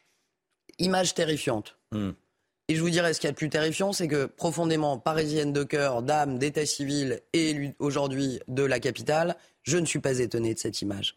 Je n'en suis absolument pas étonné. On a des solutions. Il faut changer la façon dont la propreté dans cette ville est gérée, au même titre d'ailleurs que la sécurité. On a un enjeu d'insalubrité, de saleté et d'insalubrité en matière de sécurité. Il faut donner plus de pouvoir aux maires d'arrondissement. Il faut que la mairie centrale arrête de dicter l'alpha et l'oméga de tous les arrondissements parisiens et laisse les maires d'arrondissement plus en liberté pour faire leurs choix, gérer, déployer leur sécurité, leur propreté et qu'on les laisse euh, avancer. C'est au cœur du projet que nous, les macronistes, nous porterons dans les prochains mois, dans les prochaines années. Revoir la gouvernance de Paris, donner du lest, des moyens et de la liberté aux maires d'arrondissement. On n'y arrivera pas sinon. Et je pense qu'Anne Hidalgo le sait très bien. Dans son éditorial à 7h50, Jérôme Béglé euh, vous citait comme candidate possible à la mairie de Paris. Vous pourriez être candidate Bonjour à Jérôme Béglé. Je suis déjà. Parmi d'autres, Je suis déjà une maman d'une petite fille de 10-11 mois. C'est un. Ça, ça n'empêche rien, fonction- hein. Oui, mais c'est une fonction à part entière qui prend du temps. J'ai les PME, le commerce, le tourisme, l'artisanat, les indépendants, les professions libérales et la consommation. Ça suffit amplement et à me satisfaire et surtout à me motiver pour servir les gens dont j'ai la charge. On a l'inflation, on a la matière première, on a la guerre en Ukraine, on a des gens inquiets, vous l'avez dit. Je crois que ma mission, c'est de les rassurer et de ne regarder que ça. Et je le dis à Jérôme Béglé, que je respecte beaucoup en toute sincérité, je n'ai rien d'autre à l'agenda. Il s'avère que je suis aussi élu de Paris et donc que je me dois euh, de représenter les concitoyens qui m'ont élu et de faire savoir ce que je pense. Rien de plus, c'est très clair. Merci beaucoup Olivia Grégoire, ministre déléguée au PME, au commerce et au tourisme, d'être venue ce matin sur le plateau de la, de la matinale. Merci bonne à journée vous à et vous. bonne journée. La matinale qui euh, se poursuit tout de suite. C'est News, il est 8h30. Merci à Olivia Grégoire d'être venue ce matin sur le plateau de la matinale. Beaucoup d'actualités. Euh, à nouveau, aujourd'hui, bien sûr. Euh, déjà, les trois adolescents, vous vous souvenez, qui avaient lâchement agressé une grand-mère à Cannes, comparaissent aujourd'hui devant le tribunal pour enfants de Grasse. On vous avait montré les images de cette agression, en août dernier. La grand-mère s'appelle Angèle. Elle témoigne ce matin euh, dans la matinale, Chana. hein. Oui, on a allé prendre de ses nouvelles et vous allez voir qu'elle est encore très marquée physiquement et psychologiquement par cette agression. Stéphanie Rouquier. Depuis trois mois, elle ne sort quasiment plus de son appartement. J'ai un peu peur maintenant quand je rentre, je suis obligée de passer par derrière. J'appréhende la rue. Là. Le 29 août dernier, vers midi, Angèle, âgée de 89 ans, revenait de faire ses courses. Trois adolescents la suivaient. Arrivés devant sa résidence, ils l'ont violemment agressée. Mais moi, je les ai même. J'aurais bien voulu les voir tous les trois, mais je les ai pas vus. Moi, je suis une grand-mère. S'attaquer à moi, c'est quand même méchant. hein. Des fois, ça m'angoisse, ça me donne envie de pleurer. De me faire ça à moi, qu'est-ce que je l'aurais fait, moi, rien. Oui, parce qu'ils auraient pu me tuer, puis moi, ben. J'aurais pu voir mes enfants, mes petits-enfants, là. Angèle a été hospitalisée pendant huit jours pour une hémorragie cérébrale, plusieurs fractures du visage et de multiples contusions. Elle souffre toujours de séquelles. Les trois adolescents, âgés de 14 et 15 ans, interpellés rapidement après les faits, sont convoqués aujourd'hui devant le tribunal pour enfants de grâce pour une audience d'examen de la culpabilité. Et pour l'avocat de cette grand-mère, les agresseurs n'ont toujours pas pris conscience de la gravité de leurs actes. Écoutez. On les voyait ricaner, on les voyait rigoler avant les faits, euh, après même les faits. Euh, leur comportement était totalement inapproprié. Et puis même devant les enquêteurs et devant les juges, on n'a pas véritablement senti une prise de conscience véritable. Au regard de leur jeune âge, euh, ils n'encourent peut-être pas de la prison en tant que telle, mais euh, on peut attendre une certaine fermeté du parquet, une certaine fermeté de la juridiction au travers de la sanction. Et puis, cette sanction peut être aussi couplée d'une forte indemnisation. Écoutez bien cette information. Un individu a réussi à pénétrer dans la cour de l'Élysée. Gauthier Lebret, qu'est-ce qui s'est passé? Alors c'était fin septembre, Romain. Emmanuel Macron était en plein conseil de défense à l'intérieur de l'Elysée. Et effectivement, cet individu aurait profité du flux d'ouvriers pour entrer à l'intérieur de la cour de l'Elysée, puisqu'il y a des travaux euh, dans les cuisines euh, de euh, l'Elysée. Et donc c'est une information du canard enchaîné que le service politique de CNews a pu confirmer auprès de l'entourage du président de la République. On nous informe que l'individu s'est arrêté au pied du perron de l'Elysée. Donc selon l'Elysée, il n'est pas entré directement au sein des saints, au cœur euh, de euh, l'Elysée. Il a été remis aux agents de la préfecture de police, aux policiers. Et on rappelle que l'Elysée est considéré comme un bâtiment militaire. Donc c'est 15 000 euros d'amende et jusqu'à un an de prison si on s'introduit illégalement dans l'Elysée. Merci beaucoup Gauthier. Emmanuel Macron est arrivé cette nuit à Washington pour une visite d'État. Le couple Macron va dîner ce soir avec le couple Biden dans un restaurant de Washington avant le dîner d'État demain soir à la Maison Blanche. Et, les Macron iront ensuite à la Nouvelle-Orléans vendredi. Lomique Guillot est avec nous. Il va y avoir tout le, tout le faste d'une visite euh, d'État. Très sympathique, les accolades, les serrages de main, la bonne ambiance. Bon, très bien. Mais il y a, de gros enjeux euh, très sensibles, notamment l'enjeu économique. Quel est-il? Quel est l'enjeu économique de cette visite d'État? Il y a deux sujets qui fâchent euh, en ce moment, euh, Romain, entre euh, l'Europe hein, et les États-Unis. Le premier, c'est le prix du gaz. il y a quelque temps, un ministre allemand avait déclaré que les Américains nous vendent leur gaz à des prix astronomiques. En réalité, c'est cinq fois plus cher. Hein. Ils nous vendent cinq fois le prix de leur gaz, alors que nous sommes, nous, les Européens, en première ligne face aux sanctions contre la Russie. Certains en Europe trouvent que c'est pas très fair-play. Et puis, autre sujet plus important, les mesures anti-inflation prises par Joe Biden qui risquent de pénaliser les entreprises et les industries européennes. Un programme America First contre lequel l'Europe n'a pas réellement les moyens de, lutter. Mais euh, Emmanuel Macron veut essayer de négocier euh, quelques adaptations, quelques exceptions en notre faveur parce qu'en clair, ce décret euh, voté par Biden va permettre d'accorder 370 milliards de dollars d'aide et subventions aux Américains pour construire des panneaux solaires et développer la voiture électrique. C'est là que ça coince parce qu'en fait, ce programme prévoit de verser 7500 dollars de crédit d'impôt pour l'achat d'une voiture électrique à condition que celle-ci soit fabriquée aux États-Unis avec des batteries américaines également, ce qui bloque totalement, ce qui ferme la porte euh, du marché américain aux constructeurs euh, européens. C'est là-dessus que le président veut essayer de négocier. Il disait il y a quelques mois, il y a quelques semaines, pardon, je pense que euh, ces mesures, ce n'est pas conforme aux règles de l'Organisation mondiale du commerce et ce n'est pas conforme à l'amitié, une amitié qu'il va donc falloir retisser. Merci Lomique. Un chauffeur de car scolaire licencié parce qu'il accompagnait les collégiens jusque devant chez eux. L'homme faisait ça par souci de sécurité. Il voulait éviter que les jeunes euh, marchent seuls dans le fossé, parfois pendant la nuit. Une initiative qui n'a pas du tout plu à son mm. entreprise qui vient donc de le licencier pour faute grave. Le sexagénaire a décidé de contester cette décision devant les prud'hommes. Geoffrey Defebvre pour avoir déposé des élèves non pas à l'arrêt de bus défini mais devant leur domicile. Ce chauffeur de bus depuis 17 ans a été licencié cette semaine. J'ai toujours fait des arrêts sauvages quand c'était nécessaire pour la sécurité des enfants, sans me mettre dans une position dangereuse. C'est pas quelque chose qu'on fait pour le plaisir, c'est quelque chose qu'on fait par nécessité. Certaines routes rurales sont dépourvues d'éclairage public et de marquage au sol. C'est le cas pour la mère d'une collégienne dont l'arrêt de bus est à plus de 600 mètres de son domicile. Elle devait s'y rendre à pied, euh, dans le noir, euh, avec euh, une lampe électrique et un gilet fluo. Donc forcément, c'est extrêmement dangereux. Donc de ce fait, le, chauffeur du car a pris l'initiative de la prendre devant le domicile. Les parents d'élèves comme les élèves ne comprennent pas le licenciement de leur chauffeur.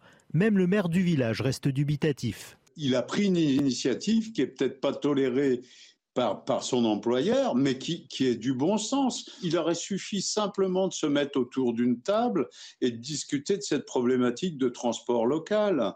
Au-delà de la situation du chauffeur, le maire espère qu'un dialogue s'ouvrira entre les élus, les transporteurs et les chauffeurs pour améliorer les itinéraires et la sécurité des élèves. L'explosion du prix de l'énergie, les PME sont particulièrement touchées. On l'a vu hier avec les bouchers charcutiers. Olivia Grégoire, ministre déléguée aux, PME et au commerce, était l'invité politique de la matinale il y a quelques instants. Euh, je l'interrogeais notamment sur ses annonces pour l'ensemble des artisans. Écoutez. L'ensemble des PME, dont nos artisans, peuvent uniquement avec deux factures en main pour demander de l'aide hmm. et un RIB pour la recevoir, se connecter et recevoir des aides jusqu'à la fin du mois de décembre 2022. On aura, à compter de janvier 2023, un dispositif encore plus simple, rien à faire, pas de demande à envoyer, pas de facture, uniquement sur votre facture d'électricité directement, vous aurez une prise en charge par l'État. Réunion de crise autour des risques de pénurie d'électricité cet hiver. Avec la fermeture de Fessenheim et les réacteurs à l'arrêt, on risque de manquer d'électricité en France. Tout dépend de la météo et le mois de janvier risque d'être froid, c'est normal. On est avec vous, Michel Chevalet. Euh, Michel, si on en vient, si l'on en vient à la solution extrême, hein, on peut la qualifier comme ça, du délestage en clair des coupures d'électricité, ça touchera les industriels, mais pas que. Hein.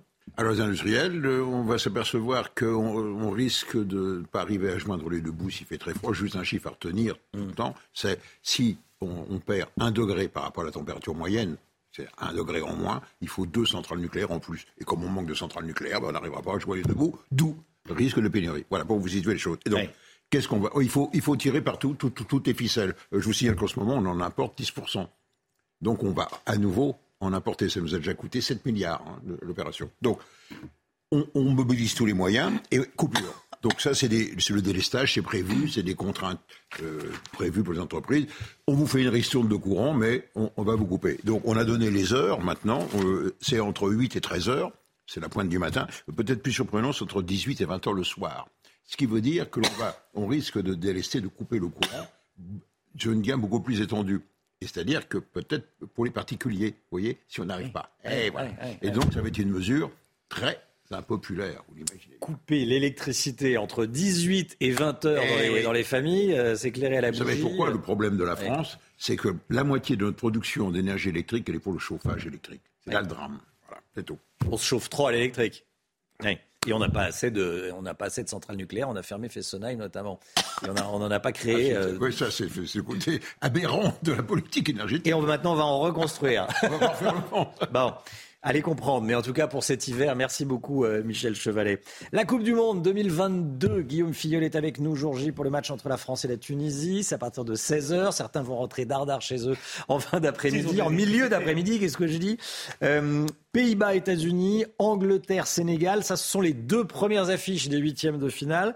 Euh, avant de connaître ce soir deux nouvelles affiches, dont celle de l'équipe de France, Guillaume. Hein. Effectivement, euh, Romain, vous avez tout dit. Pays-Bas, États-Unis, Angleterre, Sénégal, ce sont les deux premières affiches de hmm. ces, de ces huitièmes de finale. Et on connaîtra ce soir deux nouvelles affiches après les matchs du groupe C et du groupe D. Et elles nous intéresseront forcément car l'une d'elles concernera effectivement euh, l'équipe de France. Et c'est aux alentours de 22 heures que les Bleus connaîtront euh, euh, l'identité de leur euh, adversaire, qui sera la Pologne, l'Argentine, l'Arabie saoudite ou le Mexique. Et en fonction de son classement, l'équipe de France, je le rappelle, jouera son match, enfin son huitième de finale, soit dimanche à 16h si elle termine en tête, soit samedi à 20h si elle finit deuxième. Bon, dimanche à 16h, ce serait la bonne nouvelle. Bonne nouvelle, 24 heures pour récupérer en plus, c'est jamais négligeable dans ce genre de compétition. Effectivement.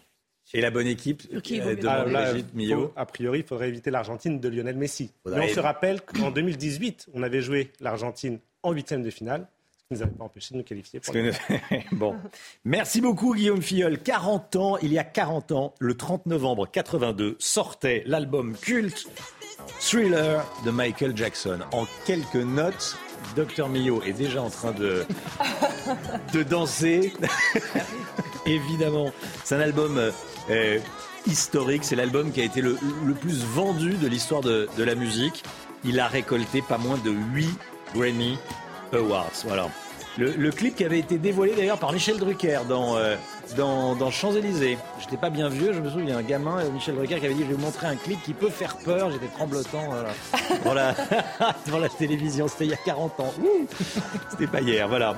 Thriller de Michael Jackson, qui a déjà 40 ans. C'était surtout l'occasion de l'écouter. Hein. Allez, 9h moins le quart, le point info. Chana Lousteau, avant la santé.